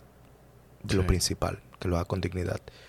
Yo no creo que la persona sea, yo de hecho ni siquiera creo necesario que, que la vicepresidenta esté ahí cuando agarró y se fue para Roma y lo primero que dijo fue que las decisiones de peso las tomaba ella. Y al final, ¿qué ha pasado? Ahí hay un atasco de los permisos de extracción de materiales de la construcción que al final la gente cree que eso es depredación. No, hay canteras secas, canteras secas de las que se saca grava, piedra, arena, que es necesario hacerlo porque si no usted no va a poder construir. Y cuando no hay materiales de construcción, aumentan dos cosas que son garrafales para el sector. Aumentan los precios, pero también aumenta la demanda y por ende aumenta la extracción ilegal de materiales. Y todo el mundo sabe que a un día de fallecer Orlando, los delincuentes estaban metidos en los ríos de lleno. Increíble cómo empezaron a hacerlo en diferentes lugares porque entendieron que el Estado no iba a proteger nada porque estaba en otra cosa. Yo no, yo no entendí eso, yo no entendí esa decisión. Yo siempre he dicho que las decisiones se toman con información que no todo el mundo maneja. Yo no, yo no la entendí. ¿Por qué incluso no nombrar una persona interina de las que ya estaba en la dirección del ministerio? Concho, porque que, ya tiene el manejo de lo que ha ido pasando. ¿Por qué no nombraron a Reyes o a Franco? La gente sabe quiénes son esas personas, quizás son desconocidos para la mayoría de ustedes, pero no, eran gente muy operativa, son gente muy operativa. Y eran gente de la extrema confianza de Orlando y que sabían cuál era la visión de Orlando. Claro y por ende podían continuar el trabajo en lo que el presidente decide a quién va a nombrar, porque sabemos que es una persona de mucha confianza del presidente quien tienen que colocar ahí, por muchas razones. El presidente Luis Abinader no puede darse el lujo de poner un sátrapa en el Ministerio de Medio Ambiente, después del Ministerio de Orlando. Porque la gente lo va a notar. Sí, va a ser, va a ser muy evidente va a ser muy evidente. Entonces, él tiene que poner una persona de confianza. Yo incluso tengo mis candidatos mentales pero nadie quiere ir para allá, imagino. Sí, por, los zapatos que, hay que, hay que llenar. Va a, ser, va a haber mucho tema de comparación. y me quiere, ¿tú ¿Me quiere compartir alguno de tus candidatos mentales? Yo no sé si eso sea hacerles un daño a ellos, pero... No, aquí esta, esta plataforma no está al nivel de hacerle daño a nadie todavía. Así que dilo, dilo tranquilo. Le llega si algún primo, algún sobrino lo está escuchando. No te Mira, yo diría que una persona que pudiese hacer un excelente trabajo ahí eh, sería, bueno, el viceministro Reyes pudiese hacer un excelente trabajo. Eh, esta persona que te voy a decir ahora es evidente que no va a querer porque su posición es más importante que esa, maneja más fondos y está haciendo un excelente trabajo ahí, que es Eduardo Sanz Lobatón, pero yo conozco la forma de pensar de Yayo y como yo conozco la forma de pensar de Yayo, de ser un opositor de hace muchísimos años, porque desde la universidad era así. Eh, nos hemos conocido adversándonos y de vez en cuando sentándonos y conversando. Yo conozco a Yayo y yo sé su forma de pensar. Y diría que entre las pocas personas que yo pudiera pensar que pudiese llenar y a veces pienso que hasta superar las expectativas del pueblo dominicano, del Ministerio de Medio Ambiente luego de la gestión de Orlando es su gran amigo eh, Yayo. Sí. Eduardo Sanz Lobatón. Que, que, eran, que, eran, que eran muy grandes, que eran grandes amigos. Claro que sí, Claro que sí. Muchas personas también han. Tú sabes que me, yo no sabía, ya, ya yo igual lo pregunto no por porque esto le reste capacidad, porque yo no creo que tú tengas que ser quien más sepa de algo para dirigir esa, esa, esa institución, pero ya yo tiene eh, algún background en tema de medio ambiente. No, ya yo es abogado como lo era Orlando, es un buen abogado y es una persona que sabe conciliar, conoce cómo se maneja la calle, sabe que en el, suel, el sordo, el sordo callado, el ciego durmiendo y el cojo sentado, él sabe todo eso. Eso es lo que se necesita en un ministerio como este. Para lo demás, están los técnicos. Y si es vertical y, coherente y serio, pues listo. Eso tú, no tienes, tú no tienes que ser un ambientalista para ser ministro de medio ambiente. Tú lo que tienes que hacerte ser lo suficientemente inteligente como para tener buenos técnicos. Exacto. Y si tú tienes buenos técnicos y tienes la capacidad y la humildad de dejarte llevar de tus técnicos, pues todo está perfecto. Mira, ahí en el ministerio eh, está eh, Milagros de Camps Germán. Es una técnico excelente. Sí. Excelente técnico. Eh, si usted deja llevar de ella, vas a salir bien en cooperación internacional. Tú tienes a Franco con áreas protegidas. te dejas llevar de Franco, vas a salir bien en términos de áreas protegidas y minería. Estas Reyes, eh, políticas públicas. Te llevas de Reyes, vas a salir bien en términos de políticas públicas. No hay que hacer, no hay que ser científico de la NASA. Claro. Pero yo conociendo la personalidad de cierta perdón, de ciertas figuras. Esto es la cerveza. Sí, sí, sí. De ciertas figuras. Esto va en contra de, todo, todas las instrucciones, de, todas las clases de, comunicación.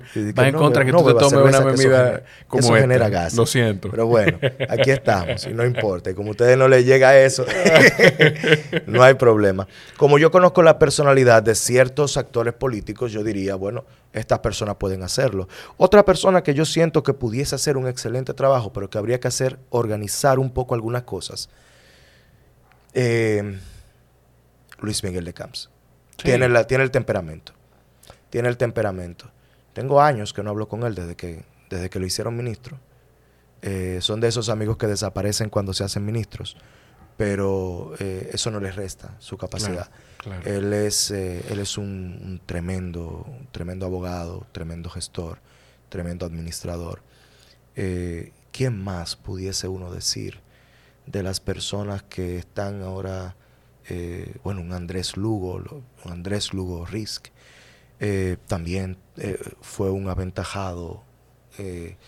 digamos, Andrés Lugo fue secretario general de la JRD, cuando era el PRD. Yo lo conocí en la Juventud Revolucionaria Dominicana. Y Andrés Lugo actualmente está haciendo un trabajo bastante eh, bajo perfil, pero muy importante. Eh, tiene la capacidad también, eh, es un alumno aventajado también de esa corriente, porque tampoco hay que Sí, no deja de ser una posición política. Hay una corriente, hay una corriente, y Orlando Jorge Mera era parte de una corriente. Y en esa, a esa corriente pertenecían ya yo, pertenecía a Orlando, pertenecía eh, varias personas. habían infiltrados en esa corriente, gente que no tenía nada que buscar ahí con, lo, con el peso moral de los demás, eh, gente que inventan fórmulas y vainas, pero eh, al final, eh, pero estaban. Entonces, yo creo que entre ellos puede encontrarse una persona que pudiese llenar las expectativas del, del pueblo dominicano. Y estoy siendo muy fresco al mencionar estos nombres, ¿eh?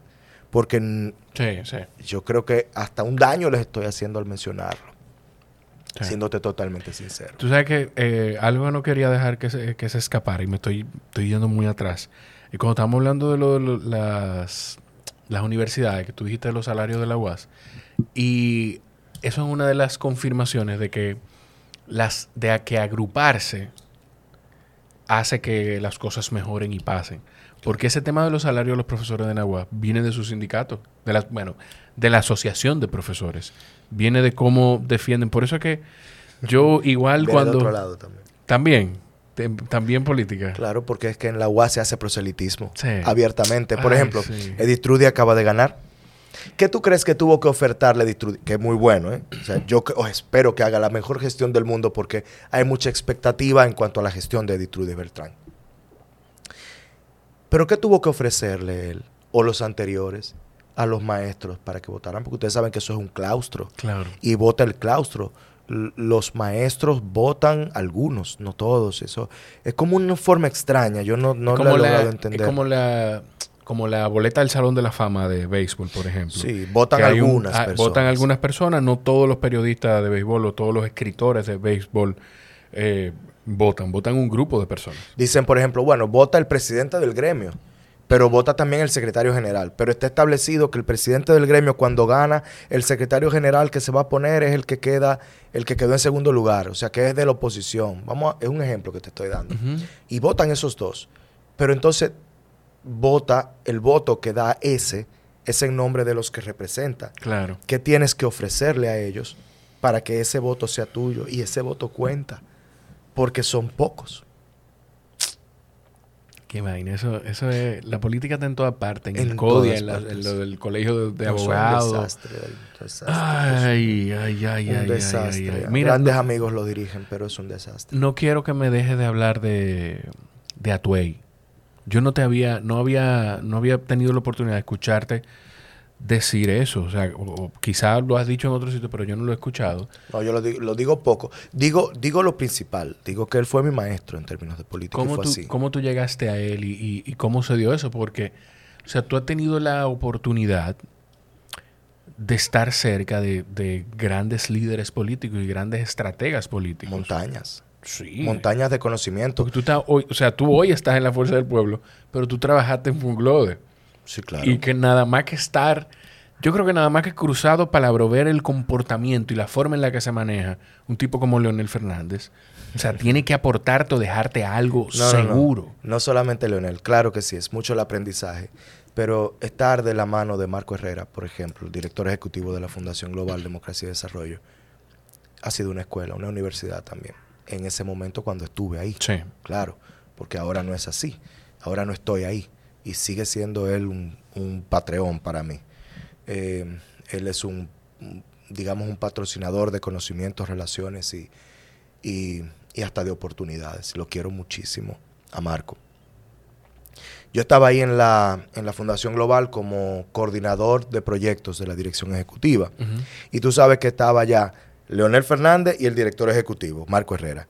Y yo era del equipo de Marco Herrera. Por ende, yo tenía acceso a todo. Claro. Increíblemente, eh, a mí nadie me paraba porque además de todo yo era del equipo cercano. Y sí, aprendí pilas, aprendí muchísimo, pero nada comparado con antes de eso, la escuela de Charlie Mariotti. ¿Estuviste con Charlie Mariotti? Trabajé con Charlie Mariotti un tiempo. Y mira, la escuela del mundo, la escuela del mundo mundial es Charlie Mariotti. Pero antes de eso, haber pasado por las manos de, la escuela de Atuay de Camps, yo soy privilegiado. Yo soy privilegiado y, y, le doy gracias a Dios y a todos los santos por haberme dado esas oportunidades. Porque también vengo de una escuela, de una familia que también anda rompiendo corozo y brazo desde el principio. En mi casa se, se secaba el agua uno después de bañarse con dos toallas. Cuando una estaba sucia, la otra estaba disponible. Y una tenía la cara de Peña Gómez y la otra tenía la cara, la cara de Jacobo Magluta. En mi casa son políticos de naturaleza. Y yo aprendí muchísimo allá también. Eh, sí, Atuey. Vamos a empezar a hablar de Atuey. Eh, yo conocí a Atuey un día que yo gano las elecciones del Comité Estudiante de Derecho de la Pucamaima. Y había otro joven que estaba aspirando a dirigir la, el, el, Comité de Estudiantes de Derecho de Pucamaima. Y yo le gané por mucho, por mucho. Pero parece que él había dicho en el partido que él era un gran líder. Y lo era. En, realidad el PRD en ese momento. No, no, ya, era, la fuerza, el, PRSD, el Partido Revolucionario Socialdemócrata. Y, eh, ah, perdió el tipo. Y a tu dice, ¿y de quién perdiste? De un tipo que se llama José Martínez Brito. Búsquenme a José Martínez Brito, yo quiero hablar con él. Y Milagros de Camps, su hija, me, me, se me acerca y me dice, eh, José, yo, mi papá quiere hablar contigo. Yo, tú sabes, los sumos allá arriba, me subí, me, me, inflé, que Atuay de Camps quiere hablar conmigo. Yo, yo recuerdo las historias de Atuay de Camps que yo tengo son las de mi papá, cuando mi papá se fue a China a hacer entrenamiento paramilitar. Eso es lo que yo recuerdo, que tuvieron que irse a Venezuela y venir desde Venezuela a República Dominicana porque los estaban esperando. Tenemos que hablar, tu papá tiene que conocer a mi abuelo. Tenemos que hablar. Mi papá fue del primer grupo que se fue a China a hacer entrenamiento subversivo para supuestamente luchar contra el régimen de Balaguer, los 12 años. Entonces, eh, mi papá tenía 16, 17 años y ya me contaba las historias de Atuey. Y cuando finalmente me dicen que Atuey quiere hablar conmigo, yo digo, wow, que ¿qué hice? ¿Qué habré hecho? Sí. Y voy, hablo con él, el tipo genial. Yo, yo hablo así, no es falta de respeto. Sí, sí, sí. El tipo genial, eh, muy duro, eh, era un tipo muy agresivo en la forma de hacer política. Yo nunca vi a Tuey que muerto de risa con algo que ocurriera. Tuey siempre estaba quillado, pero tomaba decisiones así y le salían bien. Yo a veces pienso que hasta cierto punto era un personaje de una persona que necesitaba tener una coraza para ser lo que era, porque Atuey era una persona que manejaba mucha información y manejaba mucho poder. Principalmente el poder que manejaba era el de los gremios. Aquí había un amansa guapo, uno solo, con, con el tema de los sindicatos. ese hombre Atuey te prendía a la República Dominicana o te la pagaba, dependiendo de qué lado tú estabas. Y ese conocimiento eh, era difícil traspasarlo. Un día recuerdo yo que yo estaba eh, sentado eh, en su casa, esperándolo para una reunión. Yo me sentaba en la sala y él bajó. Y cuando él bajó, yo le dije, ahí, ahí están hablando de usted en la Z101. Y él me dijo, ¿qué están diciendo? Ahí estaba, era el presidente de la Junta Central Electoral, pero de la sala, en ese tiempo la Junta estaba dividida en dos, y estaba ahí la, el, presidente de la contencioso administrativo. Creo que era Castaño Guzmán, me parece, que era cuando eso él. Y dice, ¿qué estaban diciendo? Me dice él, molesto, ¿qué estaban diciendo? Y le digo yo, estaban diciendo que usted, diferentes cosas, yo no recuerdo ahora mismo. Me dice, vamos para allá. el tipo se monta en mi vehículo y me dice, conduce, vamos para la Z. Y yo arranco para la Z y dije, ¿qué hice? Yo voy a llevar a este hombre, yo no sé lo que este hombre va a hacer. Y yo escuché a, al presidente de la Junta, de la, de la Sala Contencioso Administrativo de la Junta, hablando de Atuey. Se lo dije a Atuey, Atuey ahora quiere ir conmigo para allá. Pero yo voy manejando. Y él, en el medio del, del vehículo, me dice, ¿y este vehículo? Digo yo, mío. ¿Cómo tú lo compraste? Era una Mitsubishi Pathfinder. viejita. Viejita, pero era, una jipeta. Y yo era un carajo a la vela. ¿De dónde un carajo a la vela tiene una jipeta Pathfinder? creo que en ese tiempo era como del como del 98, 99, algo así. Y estábamos en el, en el 2002, 2003. No, no, perdón. Era como 2005. Estamos hablando de 2005.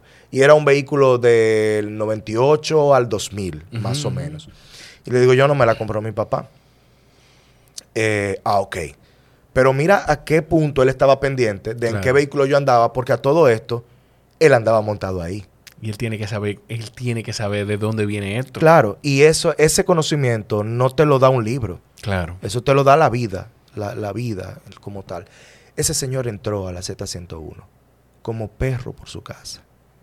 Abrió la cabina y todo el mundo hizo así, abrió espacio y le dejó su silla para que él se sentara. Eso era de él. Porque ¿quién le cerraba la puerta a Toy de Camps? ¿Quién le decía a Toy de Camps que no podía coger un micrófono? Estamos hablando de la Z en el momento que la Z era lo único. De su auge. Claro. Y recuerdo yo haberme parado al lado de Cundo, que esa fue la primera vez que yo supe quién era Cundo, verlo personalmente, porque yo no entré a la cabina. Yo no entré a la cabina con él. Ese hombre dio varios manoplazos en la mesa. No es ahora que se los han inventado. Son viejos los manoplazos en la mesa. dio varios, dijo un par de cosas. Sin que se despidieran, se paró y se fue. Y me dijo, vámonos. Y yo arranqué. Y le caí atrás y iba caminando. Y él rápido. Y yo caminando atrás. Me monto en el vehículo nervioso. Prendo el vehículo. Y él se monta en el vehículo. Y hace así, se recuesta para atrás. Y cierra los ojos y me dice, vámonos para la casa. Exhausto porque había tenido en ese momento una batalla, eh, imagino que de algo, tenía que ver con el reconocimiento de su partido, ya recuerdo, tenía que ver con el reconocimiento de su partido y una negación a los colores del partido, que eran los colores de la bandera, y que la, y que la Junta había establecido que le había negado la simbología del Partido Revolucionario Socialdemócrata, porque coincidía con los de la bandera y eso estaba en contra de la ley. Ahí fue cuando el partido tuvo que empezar a utilizar una línea verde abajo, que luego entonces lo resolvieron el problema y se empezó a usar la línea roja y azul. Ese era Tuey y yo lo recuerdo con muchísimo cariño porque incluso también él me llevaba a todos los viajes que él se iba, yo me montaba en su carro. Y él hablaba mucho de mí. Si vamos a buscar las grabaciones, él hablaba mucho de mí, de cómo su secretario general de la juventud había sido un campeón en derecho internacional, en derecho penal internacional. El, tipo estaba orgulloso de tenerme a su lado. Y eso era lo que me hacía a mí tener más fuerza, más, más sentimientos, eh, en, eh, ponerle sentimientos a esa posición. Ahí conocí a Yayo, porque yo sucedí a Yayo. Yayo era el secretario general de la Juventud Revolucionaria Socialdemócrata y luego, cuando él sale, entro yo. De ahí conozco a Yayo. Ah, porque Yayo se fue con Atuey y después regresa. Ok. Claro. Yayo se fue con Atuey y luego regresa. Ok. Eh, y, yo creo que incluso si Atuey estuviese ahora con nosotros, también estuviese en el PRM, me parece. Y ahora se estuviese yendo otra vez cuando empezaron a hablar de, de, reelección, porque estábamos claros de cuál era la posición de Atuey, que pudo haber cambiado, o sea, en el tiempo pudo haber cambiado, pero la idea estaba clara y lo que él establecía de la reelección está ahí y no se puede borrar. ¿Cómo vamos a hacer ahora con la memoria de él? Claro. Si vamos a hablar de reelección en ese mismo partido. Es algo que tendrá, es una decisión, una decisión moral que tendrá que tomar la dirigencia de ese partido, pero creo que sobrevivirá. Que tendrá que tomar a su hijo. Sí, pero es que su hijo Luis Miguel es muy democrático. Luis Miguel es un tipo sumamente democrático. Yo sé que él no es él solo quien toma esa decisión tendrá que tomarla conjuntamente con su junta directiva, con su comité político, lo que sea. Él es un tipo así. Y yo sé que todo el mundo haría lo que él dice, pero él es muy democrático, él no lo va a hacer de esa forma.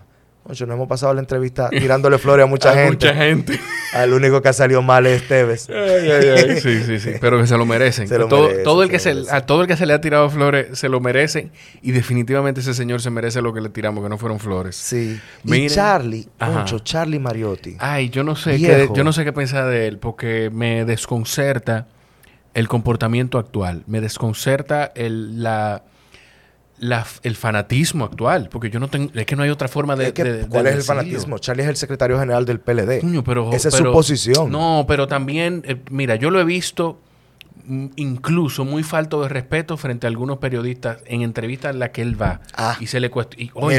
yo que he estado ahí sé que lo hace por confianza. Porque es que la mayoría de los periodistas han pasado por la mano de Charlie Mariotti también. Tú sabes que mm. Charlie era el jefe de, programación, fue director, va en Empezó, cosas. No, y, y, hay quienes los recuerdan ahora en política, pero Charlie Mariotti fue de las personas que empezó el, el de los medios votando el golpe, creo. Sí, no, la idea era de él. Oye, de hecho, y él sí, él empezó ahí votando el golpe. Eh, Señores, Charlie es un comunicador nato y viene de los medios. Él pasó de los medios a la política. Él conoce los medios. Y yo no conozco una sola persona de los medios que tenga una posición, que haya tenido un sí o un no con Charlie que no haya dirimido. Porque Charlie es chabacano, Charlie es así, Charlie es un tipo que te dice dos o tres cosas, pero al final se toma un trago contigo y todo queda resuelto. Sí, pero es que, es que yo lo que, lo, que, lo que he visto es que hay cosas y momentos lo que no es necesario hablar. pero, él es, pero él es el secretario general del PLD. tiene que hablar obligado. Está bien, yo te entiendo, te entiendo eso. Quienes no debieran hablar son otros, pero él tiene que hacerlo. Definitiva, definitivamente mm, estoy de acuerdo.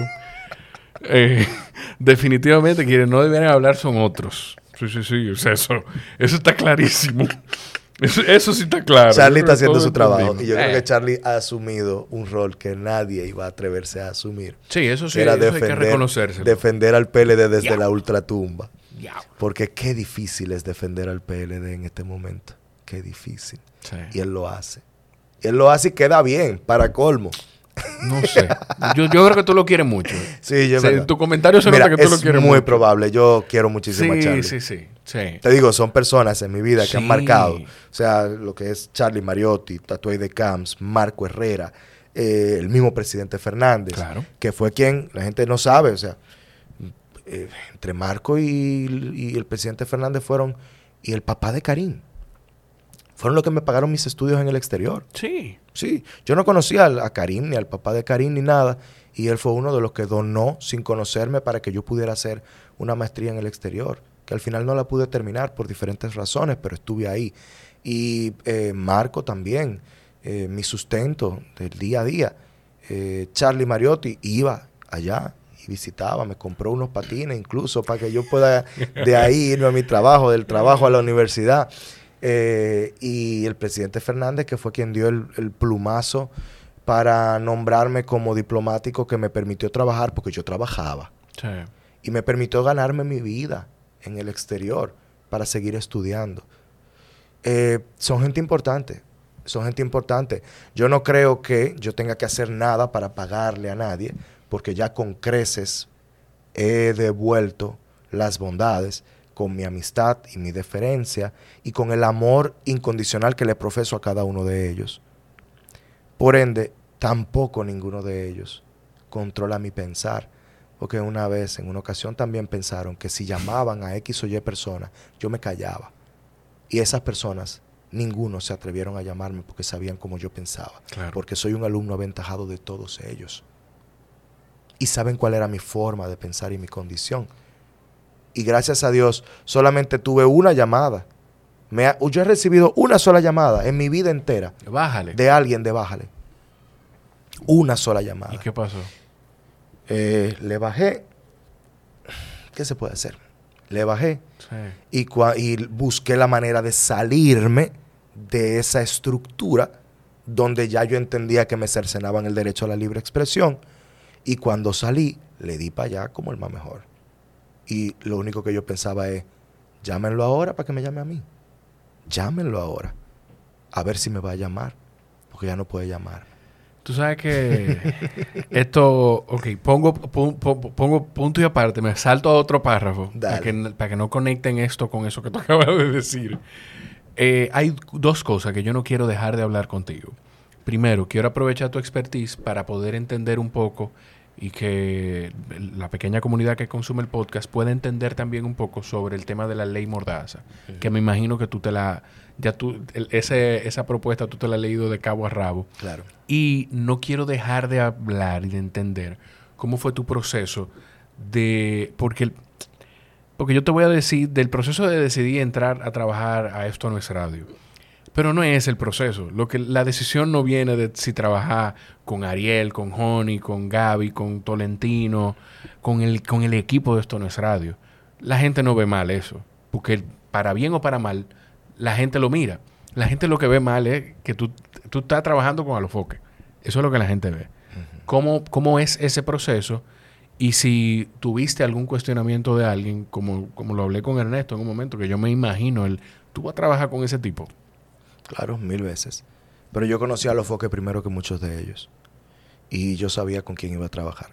A Alofoque y yo estamos juntándonos para hablar y yo visitándolo a su casa y él visitándome a la mía desde hace muchos años y nos une una amistad.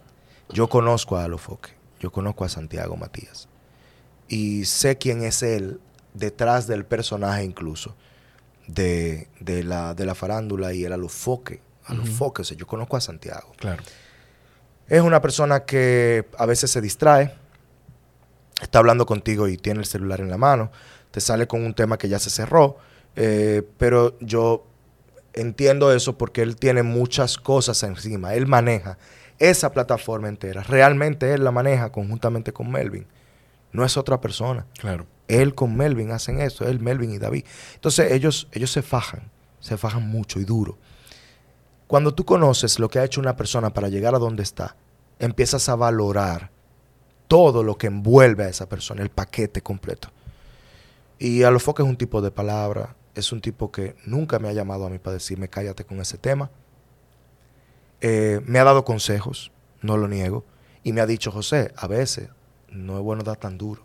A veces tú tienes que dar pasito para que para no matar, porque si mataste... No, no va a poder hablar más de eso. Exactamente, dale suave. Eh, en otros temas también he sido, he llevado casos eh, legales para los foques y, nos une una amistad. La próxima vez te voy a guardar el vinito porque te hice daño. No, no, no, para nada, no me molesta. Eh, resulta que Alofoque es un tipo que el que lo conoce y lo llega a conocer se da cuenta de que ahí hay mucho más. La gente no sabe que Alofoque es conservador, señores. Alofoque es conservador. Yo porque le presto atención a algunas cosas que él ha dicho, yo me doy, yo me doy cuenta. Él no es, él es conservador, increíblemente. Alofoque eh, está a favor de la vida. Y usted pudiera decir, ah, usted está a favor o en contra de la vida. Y usted tener la, la, creencia que usted le dé su gana. Pero una figura como Alofoque, que tenga una posición respecto a eso, tiene un peso. Porque tú dices, se tomó el tiempo de pensarlo y tomar una decisión y tomar posición. No es un loco. Y de hecho, todo el mundo sabe que no es un loco, porque por a donde se ha llegado, no, no, lo hace un loco. Entonces, es un gran tipo. Y el que me dice a mí de que tú vas a trabajar con Alofoque, digo, yo me siento orgulloso de eso. Muy orgulloso. Porque además de todo, todo el mundo quiere estar ahí, lo que pasa es que no todo el mundo lo dice. Todo el mundo quiere estar en la plataforma de Alofoque. No todo el mundo se atreve a decirlo. porque entiende que eso es malo, que decirlo es malo. Los medios tradicionales, hasta cierto punto, le temen a esa plataforma, porque este tipo encontró la manera de hacer dinero en un negocio que actualmente no es rentable. Porque la televisión y la radio no es rentable. Te da poder, pero no es rentable. Te da estatus. Lo único que te salva a ti como emisora de radio o como televisión es la publicidad estatal. Y eso te dice que no es rentable. Porque la empresa privada no coloca. Claro. Entonces, empezando por ahí. La otra pregunta que me hacías. De la. Te decía de la. De espérate, antes de eso. Yo creo que más que no, de que no ser rentable, tiene mucho que ver, no tanto la radio, pero más la televisión, con la oferta que hay. Y no nada más en la calidad de la oferta, sino en el volumen de la oferta. Nosotros somos un país de, yo no, no sé, aquí no sé cuándo fue la última vez que se hizo un censo. 2010. 2010. ¿Y en ese cuántas personas había? No han salido los datos todavía. Ay, Dios mío. Saludo a la ONE. Mi isla. Pero digamos que somos 12 millones de personas. Más o menos. Digamos que somos 12 millones de gente. Eh, sin contar los, los extranjeros ilegales. Eh, dije extranjeros ilegales porque estoy contando chino, venezolano, haitiano, no, por eso no dije haitiano, porque, porque sé que lo van a decir. Pero tú sabes cuál es el problema principal, son los haitianos. sí, o sea, sí, sí. Es el problema principal aquí. El, en términos migratorios. claro, en términos migratorios, de lo que estamos hablando. Sí, sí, sí, no, de nuevo. no vayan a convertir esto en, un, comentario xenófobo. Sí, sí, sí, sí, no, no es racista. Problema principal de la migración en la República Dominicana, la migración ilegal es el pueblo haitiano. Sí, sí, sí. Y ya. Sí. Igual que para los Estados Unidos en México. Claro. Y para quién, no sé. Y para Colombia, para Venezuela. Venezuela. Porque es un tema de frontera, o sea, de territorio y frontera. Pero un país de 12 millones de personas con la cantidad de canales de, televisora que nosotros tenemos y con la cantidad de canales que nosotros tenemos. Primero, la oferta no va a, ser, no va a poder ser una buena oferta en todos los espacios. Y segundo, cómo, la, parte, la empresa privada se divide, se divide para poder entrar a esos espacios. Si de 10 opciones sirven dos o tres, no sé, 30% quizá tú puedes confiar en el producto que tú vas a poner en 30% de esos espacios. Bueno. Así eh, yo creo que es más, un tema de oferta. Aún así, del volumen. no es rentable. No es rentable. Sí. Entonces. El resumen no es rentable. La gente no vive de eso. Vive del Estado. Y solamente con publicidad del Estado se sostiene una emisora o una televisora. Diablo, sí. Eso es increíble. Aquí hay pocos programas que con colocación privada se mantienen. ¿Se pueden contar? Pero se, pero se pueden contar con... en radio yo te puedo decir dos en radio, que, son los mismos dos que puede pensar la mayor parte de la gente. El mismo, golpe, el mismo golpe y 12 y 2. Y los dos colocan publicidad estatal. Sí, pero, no, pero, no, es, la, única. Exacto, no es la única. Agrega esto no es radio ahí. Esto no es radio, eh, porque yo en radio no los consumo tanto. Tiene que ser la publicidad más cara que hay en el país ahora mismo. Sí. Las cuñas más caras las Dios mío. Tú sabes que nosotros salimos en una encuesta que se hizo de cuál era el programa que más veían por televisión y la gente entendió y la gente colocó Esto no es radio como un programa de televisión. A mí me pasa que yo los consumo en YouTube. Yo también, pero la gente no entiende que televisión no es streaming. Son dos cosas totalmente diferentes. Entonces fue, cuando se hizo esa encuesta, fue como una locura, un puff, llegó, ¿qué, ¿qué pasó aquí? ¿Cómo que esto no es radio? Porque al final no te daban opciones, lo que te decían era, ¿cuál es el programa de televisión que, usted más consume? Claro. Ah, esto no es radio. Esto no es radio, es un programa de radio, primero. Y segundo, se pasa por YouTube, por streaming tenemos, tenemos la pámpara prendida. Está prendida fea. Entonces, todo el mundo, repito, vuelvo y digo, todo el mundo quiere estar ahí, todo el mundo se quiere publicitar ahí, pero no todo el mundo se atreve a decirlo. Porque entiende que decirlo es tener que tragarse las palabras cuando en un momento se dijo, él no lo va a lograr. O que nosotros, digo, no, yo ahora estoy ahí, pero lo que logró Casals, Honey, eh, eh, Gaby, Ariel, Don Santi en un momento, ahora Esa gente, esa gente colocaron un programa de 0 a 100 en tiempos récord, haciendo las cosas bien. Sin bocineo, sin nada. El otro día fue Julito Jacín allá. Bueno, yo te puedo decir que yo quiero, a mí me confirmó querer tener a Don Julito aquí en el podcast, escucharlo allá. Viejo, el tipo es una lumbrera y él nos lo dijo allá como un consejo. Usted es el único programa de, de opinión que no se manejan con bocineo, sigan así. Sí. Y es verdad, no manejamos de esa forma. Entonces la otra pregunta era importante. Lo de la ley, la ley. Ah, la ley Mordaza. Mira. Dame, dame por favor un, ley Mordaza for Dummies para mí y para la audiencia. Mira, eh, la gente no sabe lo importante que es la libre expresión en los países latinoamericanos. Si usted quiere saber qué tan importante es la libre expresión, vaya a saber la jurisprudencia de los tribunales internacionales en toda América Latina, de la gente que ha muerto para tener libertad de expresión. Y de cómo los tribunales constitucionales e internacionales, como la Corte Interamericana de Derechos Humanos, ha evacuado sentencias en las cuales se establece vainas que son sumamente claras, que todavía en este estado, en la República Dominicana, no quieren entenderlas. Como por ejemplo, que una persona que maneje fondos públicos no tiene el mismo derecho a la intimidad que tiene un particular.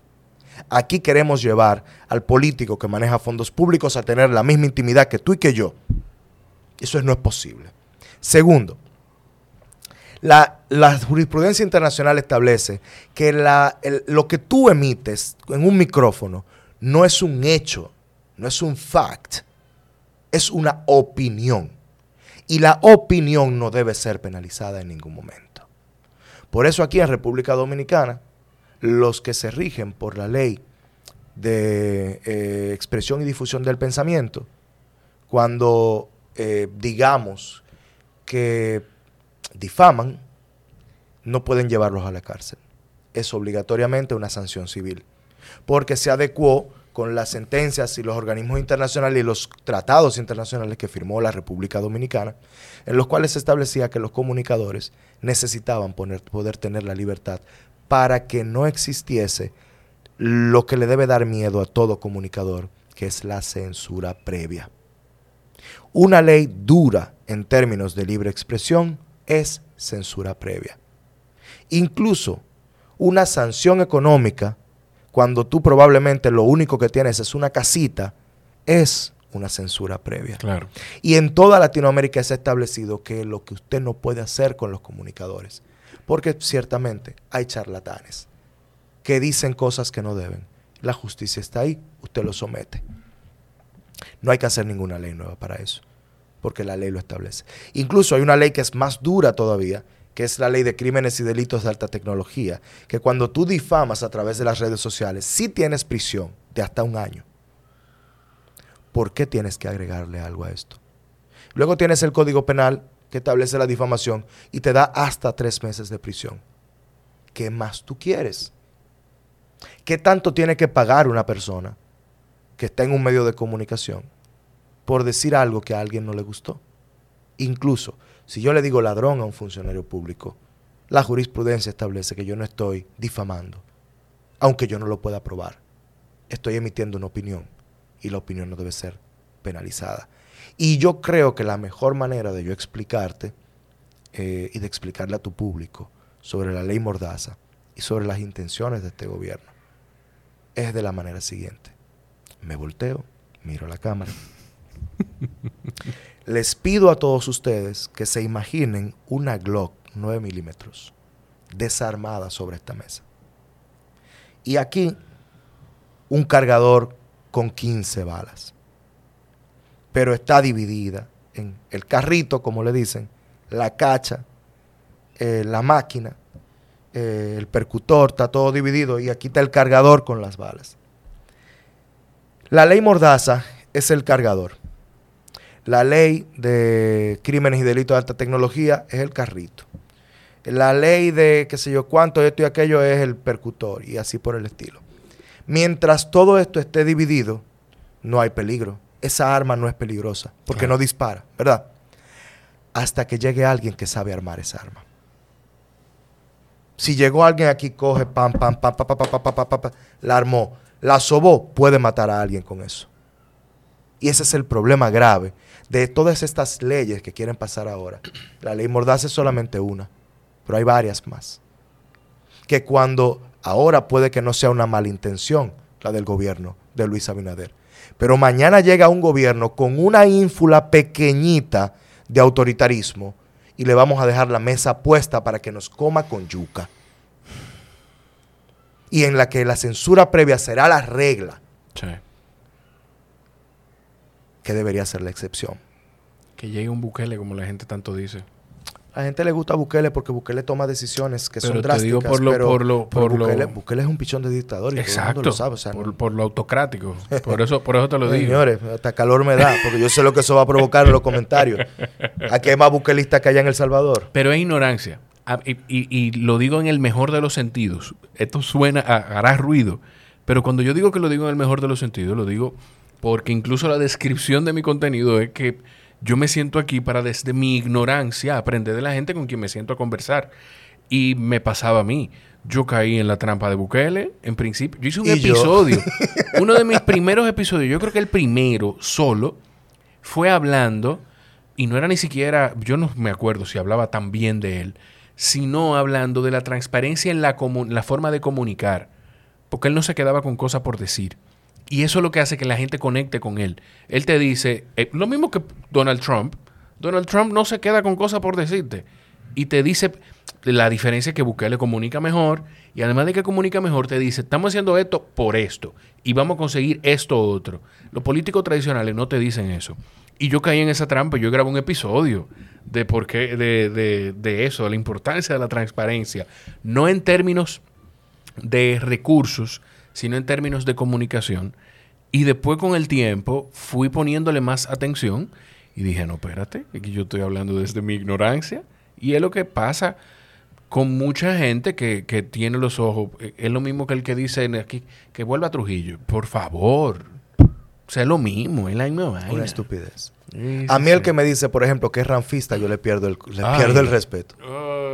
Y lo siento, ranfistas. Sí, lo siento mucho pero ustedes no tienen juicio. Mira, yo he dicho en... Excúsame. No, no, no, no, no. Yo, yo no sé si yo lo he dicho aquí. Bueno, creo que sí, que en una conversación con Catherine Hernández. Yo, hay una persona con la que yo tengo muy claro que yo no me sentaría aquí a hablar, y es con ese señor. Un, un fabulador. Es que por, yo siento que... Un estafador de, la, de la idea. Y, se alimenta de la ignorancia de la gente. Y de, y de los sentimientos de gente. Y para colmo del dinero, porque eso ya se vio en, las, en los tribunales norteamericanos, que lo, condenaron a devolver dinero que recaudó para la campaña. Porque, pero ya eso, ojalá eso eh. sea una página pasada ya para la República Dominicana. Y aquí es un problema grave esto, porque es que un día va a llegar un loco y se va a alzar con el santo y la limosna de la política en la República Dominicana y tenemos que cuidarnos de eso. Tenemos que cuidarnos mucho de eso. Eh, pero bueno. Tú dices... Esto, este, este, no es un loco en el, que yo te, en el que yo te voy a mencionar. Pero hace mucho, y yo hasta lo busqué, el tweet, por el incidente que pasó en estos días con el, con el cónsul, que no es cónsul, pero sigue siendo cónsul de Haití porque el sucesor no ha llegado, en Santiago. Y yo busqué un tweet que publiqué hace dos, tres años diciendo de que, como si la gente se recuerda, de en qué Donald Trump basó su campaña. Y era en, el, en la xenofobia o en, o en un deseo que tenía mucha gente, pero no se atrevía a decir, que era de los inmigrantes en Estados Unidos. En eso fue lo que Donald Trump basó su campaña. Y dije, póngale el ojo al alcalde. Porque de lo que más habla y lo que más transmite Abel Martínez es de cómo saca a los haitianos, cómo eh, desplaza a los haitianos que tenían ocupado un parque. y, ese es el discurso, que al parecer ha hecho un gran trabajo como alcalde en Santiago. Al parecer.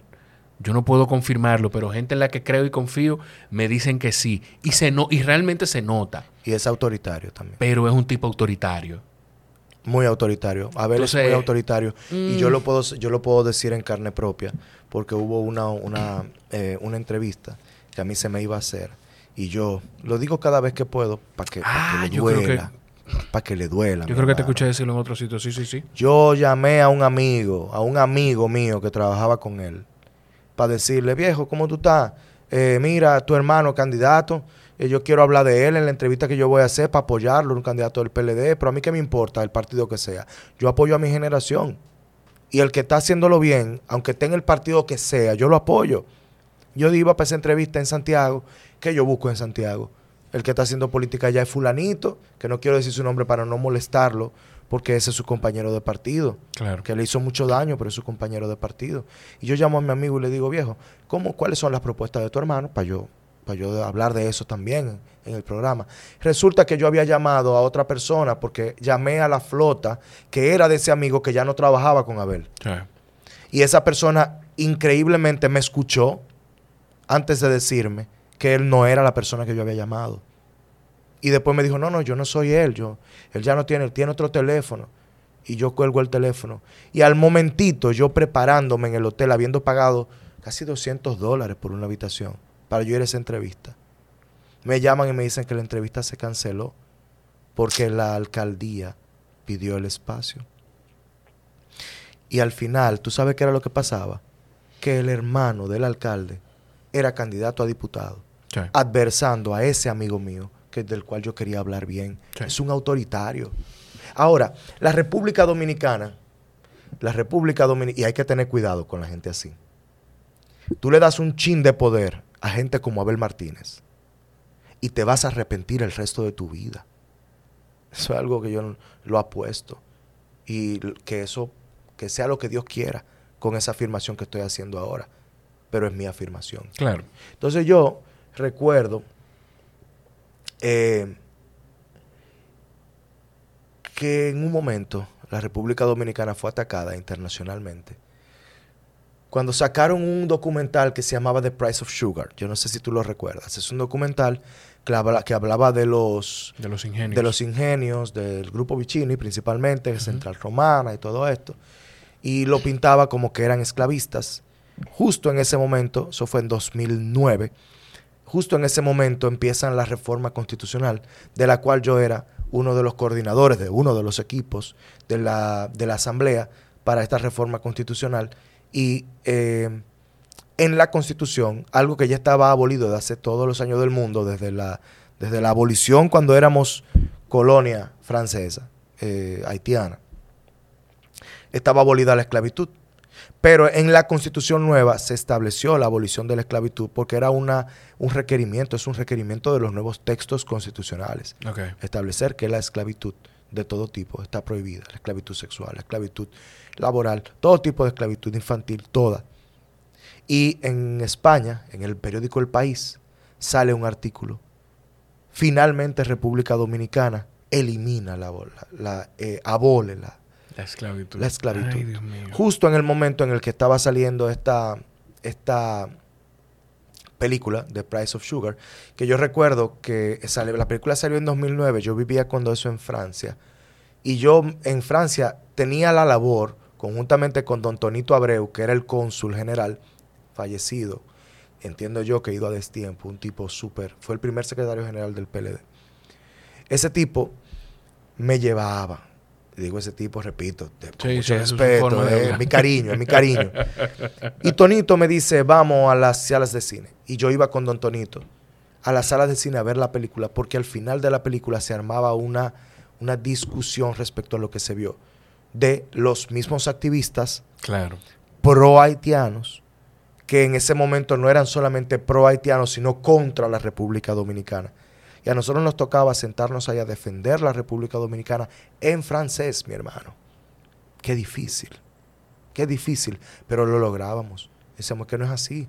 Es que en República Dominicana hay más niños dominicanos indocumentados que haitianos. Sí porque la indocumentación en República Dominicana es un problema social, que el PLD trató de resolverlo. Danilo incluso lo decía mucho, que, que era parte de su, de su labor, que todos los niños tuvieran un acta de nacimiento, pero aquí la baja escolaridad precisamente se debía a que desde que llegaban a cuarto de primaria le pedían el acta de nacimiento y no la tenían. Y dejaban la escuela ya en cuarto de primaria. La escolarización baja era por eso también, por falta de documentación, porque los papás no te declaraban. Y vino la Junta Central Electoral y empezó estos procesos rápidos de declaración tardía, por suerte, y empezó a facilitar un poco el asunto. Y todavía falta facilitarlo mucho más. para que gente que tiene serios problemas en sus documentos puedan resolverlos. Entonces, eh, llegamos a la República Dominicana, empezamos este trabajo y me dice Charlie, hay que escribirle una carta al periódico El País, que la firmen todos los senadores y algunos diputados, para decirle al periódico El País que repudiamos que hablen mentiras de esa forma sobre la República Dominicana. Redactando la carta yo me di cuenta que la República Dominicana no era xenófoba, por una razón simple. ¿Por qué? Cuando yo empecé a dar ejemplos, a mí me enseñaron en la universidad a utilizar el derecho comparado en todo momento. Por eso yo siempre te hablo de jurisprudencia internacional, de qué pasa en otros países, porque el derecho comparado es una forma de pensar para mí. Y yo empecé a buscar ejemplos de países xenófobos yo dije, miérquina, pero qué raro. Como dice como el, el, cosa que qué raro de Coscuyuela. que en República Dominicana ninguna propuesta política en base a la xenofobia o al nacionalismo ha obtenido apoyo popular. Si te das cuenta, ¿quién es más nacionalista que la Fuerza Nacional Progresista? Sí. ¿Quién es más nacionalista que podemos decir el PQDC, Elías Wessing. ¿Quién es más nacionalista que Ismael Reyes? Y yo te estoy mencionando nombres de presidentes de partidos que no han obtenido el apoyo popular y que su discurso siempre ha sido en base al nacionalismo y a la protección de la soberanía de la República Dominicana. Y que en ocasiones puede llegar a sonar xenófobo. Sin embargo, en Francia, un país que supuestamente no es racista, Jean-Marie Le Pen quedó en segundo lugar. ¿Y cuál era, el, cuál era el, el discurso de Jean-Marie Le Pen? Un discurso totalmente xenófobo y nacionalista en contra de la migración africana. Sin embargo, quedó en segundo lugar. Estados Unidos con Donald Trump es más racista que la República Dominicana. De hecho, es racista y la República Dominicana no lo es. Lo que pasa es que aquí la gente mezcla cosas. Aquí no somos racistas, somos clasistas. Y el clasismo a veces tiene que ver con el color de piel, porque mm, es bien normal que entre los estratos sociales más necesitados de la República Dominicana hay más negros que blancos. Que eso igual viene desde la esclavitud. O sea, eso viene, porque nosotros hablamos de la esclavitud y vivimos por... Yo hago mucho esta referencia porque escucho a Joe Rogan haciéndola, pero es real. Si tú hablas de la, de la, del total de periodo de tiempo del que tenemos registro de la historia de la humanidad, 100 años no es nada. O sea, 100 años no es nada. ¿En, ¿En, qué década fue que Trujillo eh, mató muchísimos haitianos? En, eh, Supuestamente fue en el 40, en los 40, en los 35 me parece. Perfecto. De eso no hace, de eso hace 80 años quizás. Entonces, 80, eh, 90 años. Que esa, dándole, apoyando también ese comentario de, de la, para, lamentablemente, coincide el tema de clasismo con el color de piel porque viene de las oportunidades que ha tenido eh, la gente negra o, los negros por, por ese mismo tema de la esclavitud. O sea, viene arrastrado desde ahí. Viene arrastrado porque ni siquiera es falta de oportunidades. Ni siquiera es falta de oportunidades. falta de oportunidades para los negros hay en Haití, donde tú no llegas a tener dinero si tú no eres blanco. O al menos te codeas con blancos eso es en Haití. Además, tú quieres un país más nacionalista que Haití. Sí. Haití es 10 veces más nacionalista que nosotros, pero resulta que para el cuerpo diplomático haitiano, el nacionalismo de ellos es bueno y el nacionalismo de muchos dominicanos es xenofobia. Pero la, la República Haitiana tiene una particularidad que es donde nos barren y nos trapean. Y es que ellos preparan un cuerpo diplomático que está dispuesto a romper brazos para conseguir lo que Haití necesita. Ayuda. Viven de eso. Viven de los fondos internacionales. Viven de ser pobres. Y tienen un equipo diplomático que trabaja esto y lo trabaja desde el 360. Crean problemas, los resuelven, te generan una mala... Mira, aquí todos los presidentes de la República Dominicana en su momento han tenido que hablar de esa situación. Han tenido y han tenido problemas con Haití. Y se le han generado mentiras falsas, o sea, eh, noticias falsas en torno a un candidato o a un presidente. Porque parte de cómo los haitianos pelean sus situaciones es generando, en base al pago de relaciones públicas, noticias falsas, falsas la posverdad. Que fue lo que pasó hace un poco, hace un tiempecito, hace menos de un mes, con Luis Abinader, que va a la cumbre aquella el presidente haitiano le pide una audiencia, se sientan, no hablan de nada, no se comprometen con nada y simplemente era un saludo, se sientan ahí, se toman una foto y luego sale, en la F, eh, dije que la República Dominicana se había comprometido con regularizar a los haitianos ilegales. Que realmente lo que andaban buscando era una, una estampida de haitianos con la, con la esperanza de ser regularizados en la República Dominicana. Pero también generarle un problema a, a Luis Abinader que era un presidente que había salido ileso en cuanto a la diplomacia haitiana desde hace mucho tiempo. No la habían tocado.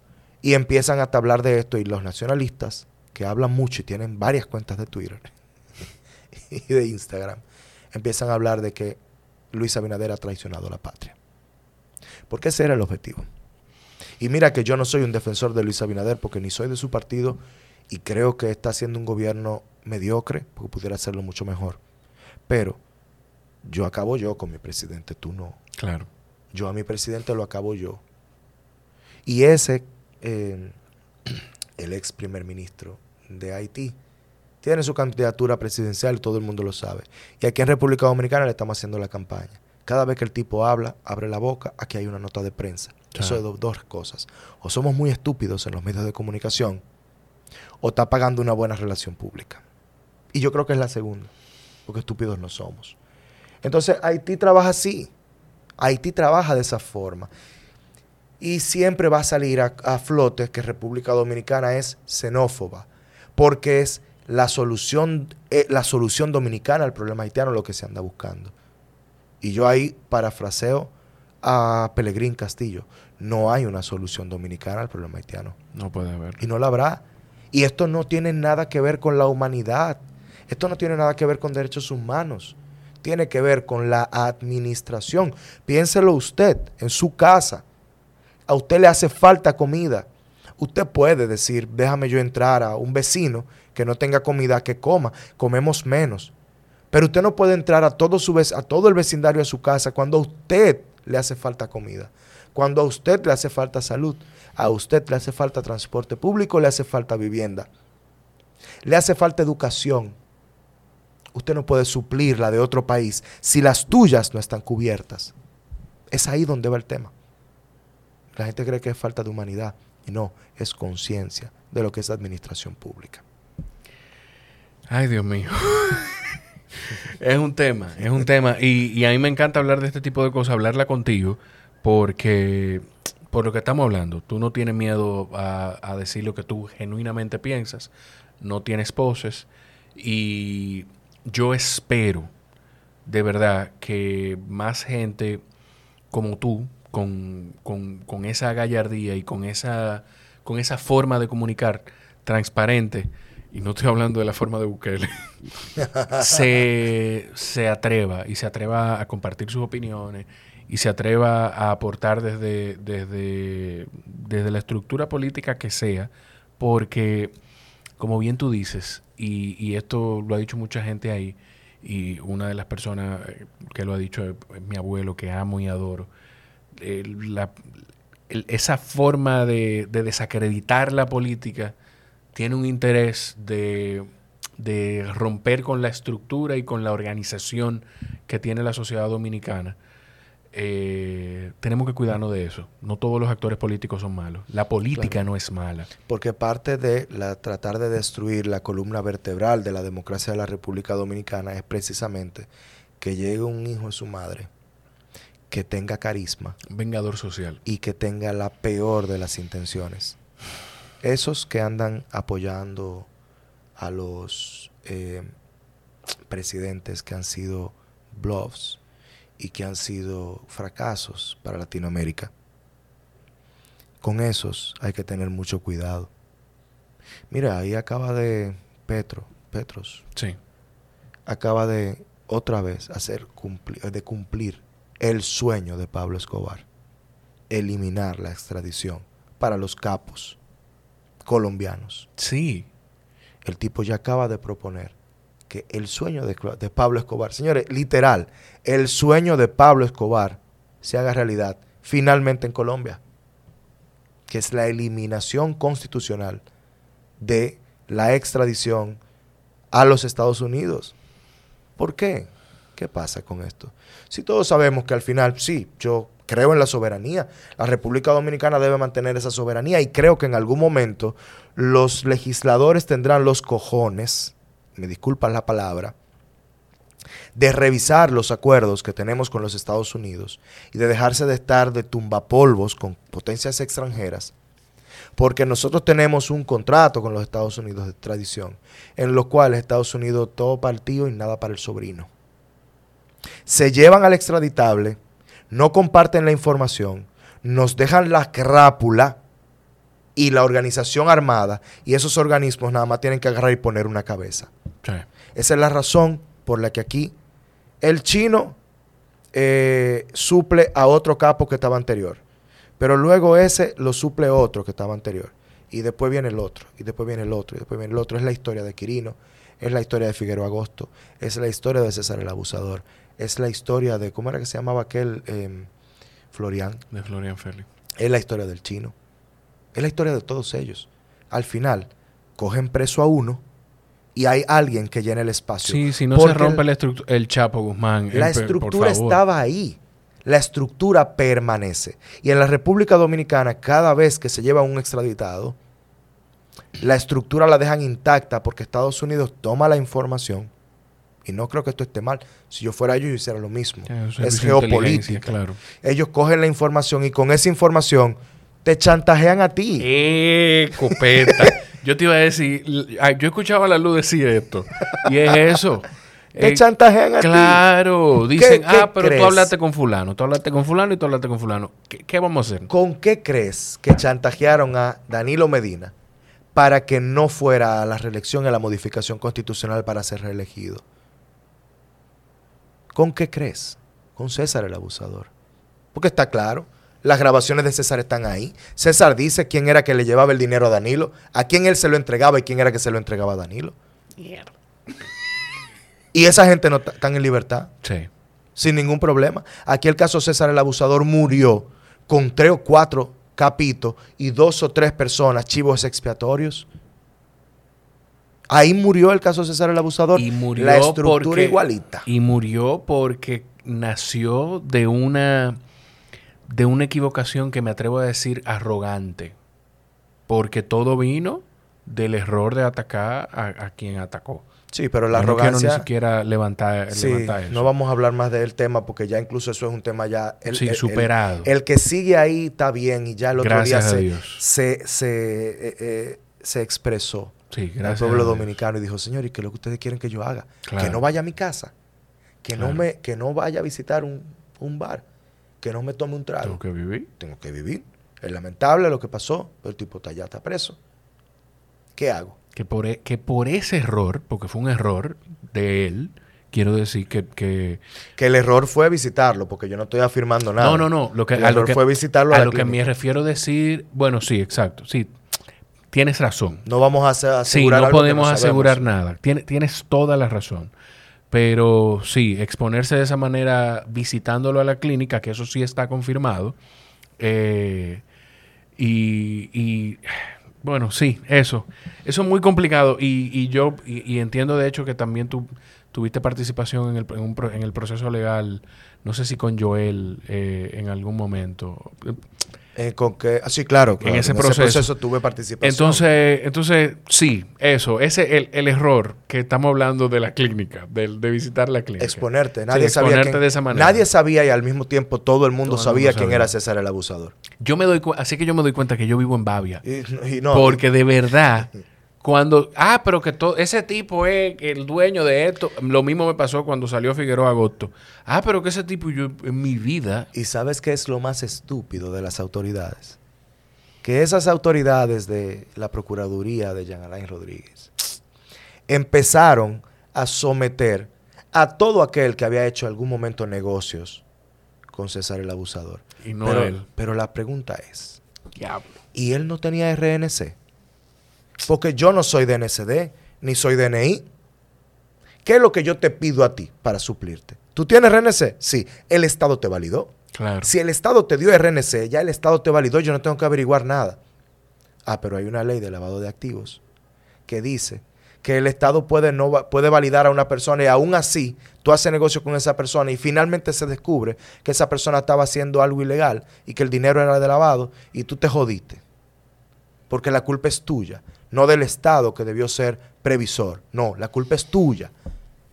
Y eso fue lo que hicieron. Agarraron y empezaron a hablar de comunicadores, de cantantes, de MCs que, que, hacían en algún momento maestrías de ceremonia. Ah, no, es, ahí era que estaba César el abusador. No, a César el abusador no lo iban a encontrar ahí. Lo iban a encontrar a César en las más encumbradas relaciones presidenciales, en los asistentes, en, los, en las parejas de los asistentes. Ahí era donde iba a encontrar César el abusador. Iba a encontrar César el abusador en la policía, en el defensa, en el ejército, en la marina, en todos esos lados donde se supone que si tú tienes un cartel de drogas, tienes que tener relaciones para que tu droga no la agarren. Sí. Pero el mismo caso lo tuvo, lo han tenido otros presidentes con otros. Eso te iba a decir. En la misma, en la misma situación en la que aquí se habló de. Quirino. ¿Quién era Quirino? Eh, Florian. Florian, el de. el, ay, del tiempo. Eh, Arturo del tiempo. Arturo, mira. Mira, José. Tenemos que grabar de nuevo pronto. esto ya lleva casi dos horas. Dos horas y algo tenemos. ¿Qué tú vas a hacer con esto? ¿Qué problema yo, tienes tú ahora? ¿Quién? Yo lo trabajo hoy. Esto sale el lunes. El lunes, pero esto, lo, esto, esto sale el lunes. Mira, eh, nada, agradecerte de verdad por, por la bondad de aceptar la invitación siempre que te digo. Yo, el pequeño espacio que yo podía brindar para respaldar personas que yo entendía que eran coherentes, eh, estuvieran alineados o no con, mi, con, con algunas de mis ideas, que fue el caso tuyo, fue lo que me dio la oportunidad de conocerte. La primera vez que hablamos fue en una conversación compartida contigo y con José Horacio. Eh, me falta traer a José Horacio ya en persona aquí. Y de verdad que igual quedé muy complacido de poder conversar contigo en ese momento y de que a través del tiempo pudiéramos reconectar y que tú estés aquí. Yo te Eh, puedo dar, le puedo dejar un mensaje a José Horacio aquí sobre la mesa. Ay, Dios mío, dale, claro. Mira, eh, José Horacio yo le tengo mucho cariño. Él lo sabe. Él y yo cuando nos vemos, nos sentamos, hablamos de diferentes temas. Creo que debo protegerlo de la misma manera que protejo a los demás miembros de mi generación, porque es un asset del futuro. Sí.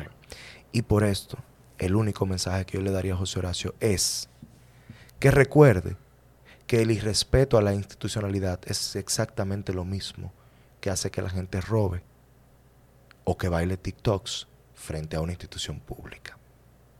Al final es lo mismo, es irrespeto a la institución. Yo sé perfectamente que no le hace daño a nadie bailando TikToks con una canción de Toquicha frente al Congreso. Nadie se va a morir, ni el hambre se va a acabar, ni se va a agudizar. Yo estoy claro en eso. Pero deja mucho que ver sobre cuál es tu concepción de las instituciones. Tú sientes que, manda un- que no manda un buen mensaje. Manda un mensaje muy errado. Manda un mensaje errado porque tú eres un líder de opinión. A ti hay un grupo de jóvenes que te sigue y hace lo que tú haces. Y si tú no respetas la Cámara de Diputados en la que tú trabajas, como tú quieres que ellos la respeten. La Cámara de Diputados está pasando durante años por un proceso de una crisis reputacional. Sí. No apoyes esa crisis reputacional porque esa es tu casa en la que tú todos los días trabajas. Nadie se va a morir con el bailecito de Toquicha enfrente del Congreso. Pero algo que sí va a pasar es que vas a mostrar el irrespeto que tú sientes hacia la institución que está detrás de ti. Porque así fue como se vio. Y yo sé que mucha gente dijo, no, eso no es nada, yo prefiero ese al que roba. El que dice que prefiere eso a que robe es un conformista. Yo quiero uno que no robe, pero que también respete la institucionalidad. Y yo confío en que José Horacio puede ser uno de esos, que puede ser honesto y respetuoso de los símbolos. Si tú no eres respetuoso de los símbolos, no vas a respetarlos en ningún nivel, o al menos ese es el mensaje que das. Yo quisiera que esta mesa guarde esto y que guarde el cariño con el que yo se lo estoy diciendo, para que él entienda que no es simplemente adversándolo, es que si él no protege eso, que es lo más valioso que tenemos nosotros, los jóvenes que estamos haciendo política, que decimos que creemos en la institucionalidad, que los viejos no creían, que mi amigo José Horacio le falta el respeto a la Cámara de Diputados, que es una institución, que es un símbolo, bailando frente al escudo de la entrada de esa institución. Hay muchos otros lugares donde lo pudo haber hecho. Y yo se lo hubiese celebrado, pues yo lo hago a cada rato. Yo, tú lo dijiste y yo lo iba a decir. Eh, cuando tú terminas de hablar, yo iba a decir con ese mensaje desde el cariño, pero tú lo dijiste. Y lo iba a decir no en tono de burla, lo digo porque creo que sí, que es desde el cariño y desde el respeto que lo haces. Y yo estoy seguro que, que él le va a llegar. Y lo va a tomar de esa manera y va, y va a apreciar la, sugerencia. Y si no, yo se lo digo también aquí cuando venga de parte tuya. José, le, a los las ocho gente que me están escuchando, te pueden seguir en J. Martínez Brito. J. Martínez Brito, arroba J. Martínez Brito en todas, las redes sociales, estoy ahí en todos lados. Eh, yo me hicieron una broma una vez, me abrieron una red social en una red cosa que yo no tenía, pero, pero hasta ahí seguro me voy a encontrar. Dele para allá. Yo no tengo, yo no uso Tinder, pero ahí cuando viera me encuentran también. No sabemos tampoco que puede aparecer ahí. Eh, gracias de verdad por venir. A ustedes, si llegaron hasta aquí, asegúrense de compartir el episodio y cuando lo compartan etiqueten a José, J. Martínez Brito en todas las redes sociales. Y bueno, si lo disfrutaron, compártanlo y pueden ir un poco más allá y a partir de un dólar, pues formar parte de la comunidad de Patreones que van a escuchar este episodio unos días antes de que lo estés escuchando tú que no estás ahí. Gracias, José. Gracias a ti, mi hermano. de verdad que sí, mira, llenó las expectativas. Ah, lo que te dije, lo que te dije agradezco. En, en, privado. Tenía mucha emoción con esta entrevista y sabes cómo la voy a publicar y me comprometo ahora en hacerlo con la mejor entrevista. Uy, no me digas eso. Que yo siento que se me ha hecho en mucho tiempo. Te lo agradezco muchísimo. Así lo voy a decir porque es la realidad y así lo pienso. Te lo agradezco muchísimo y, me, y es un compromiso todavía más grande que me diga, que me confirmes que llenó tus expectativas. Los quiero muchísimo. Nos escuchamos en la próxima. bye bye. Bye.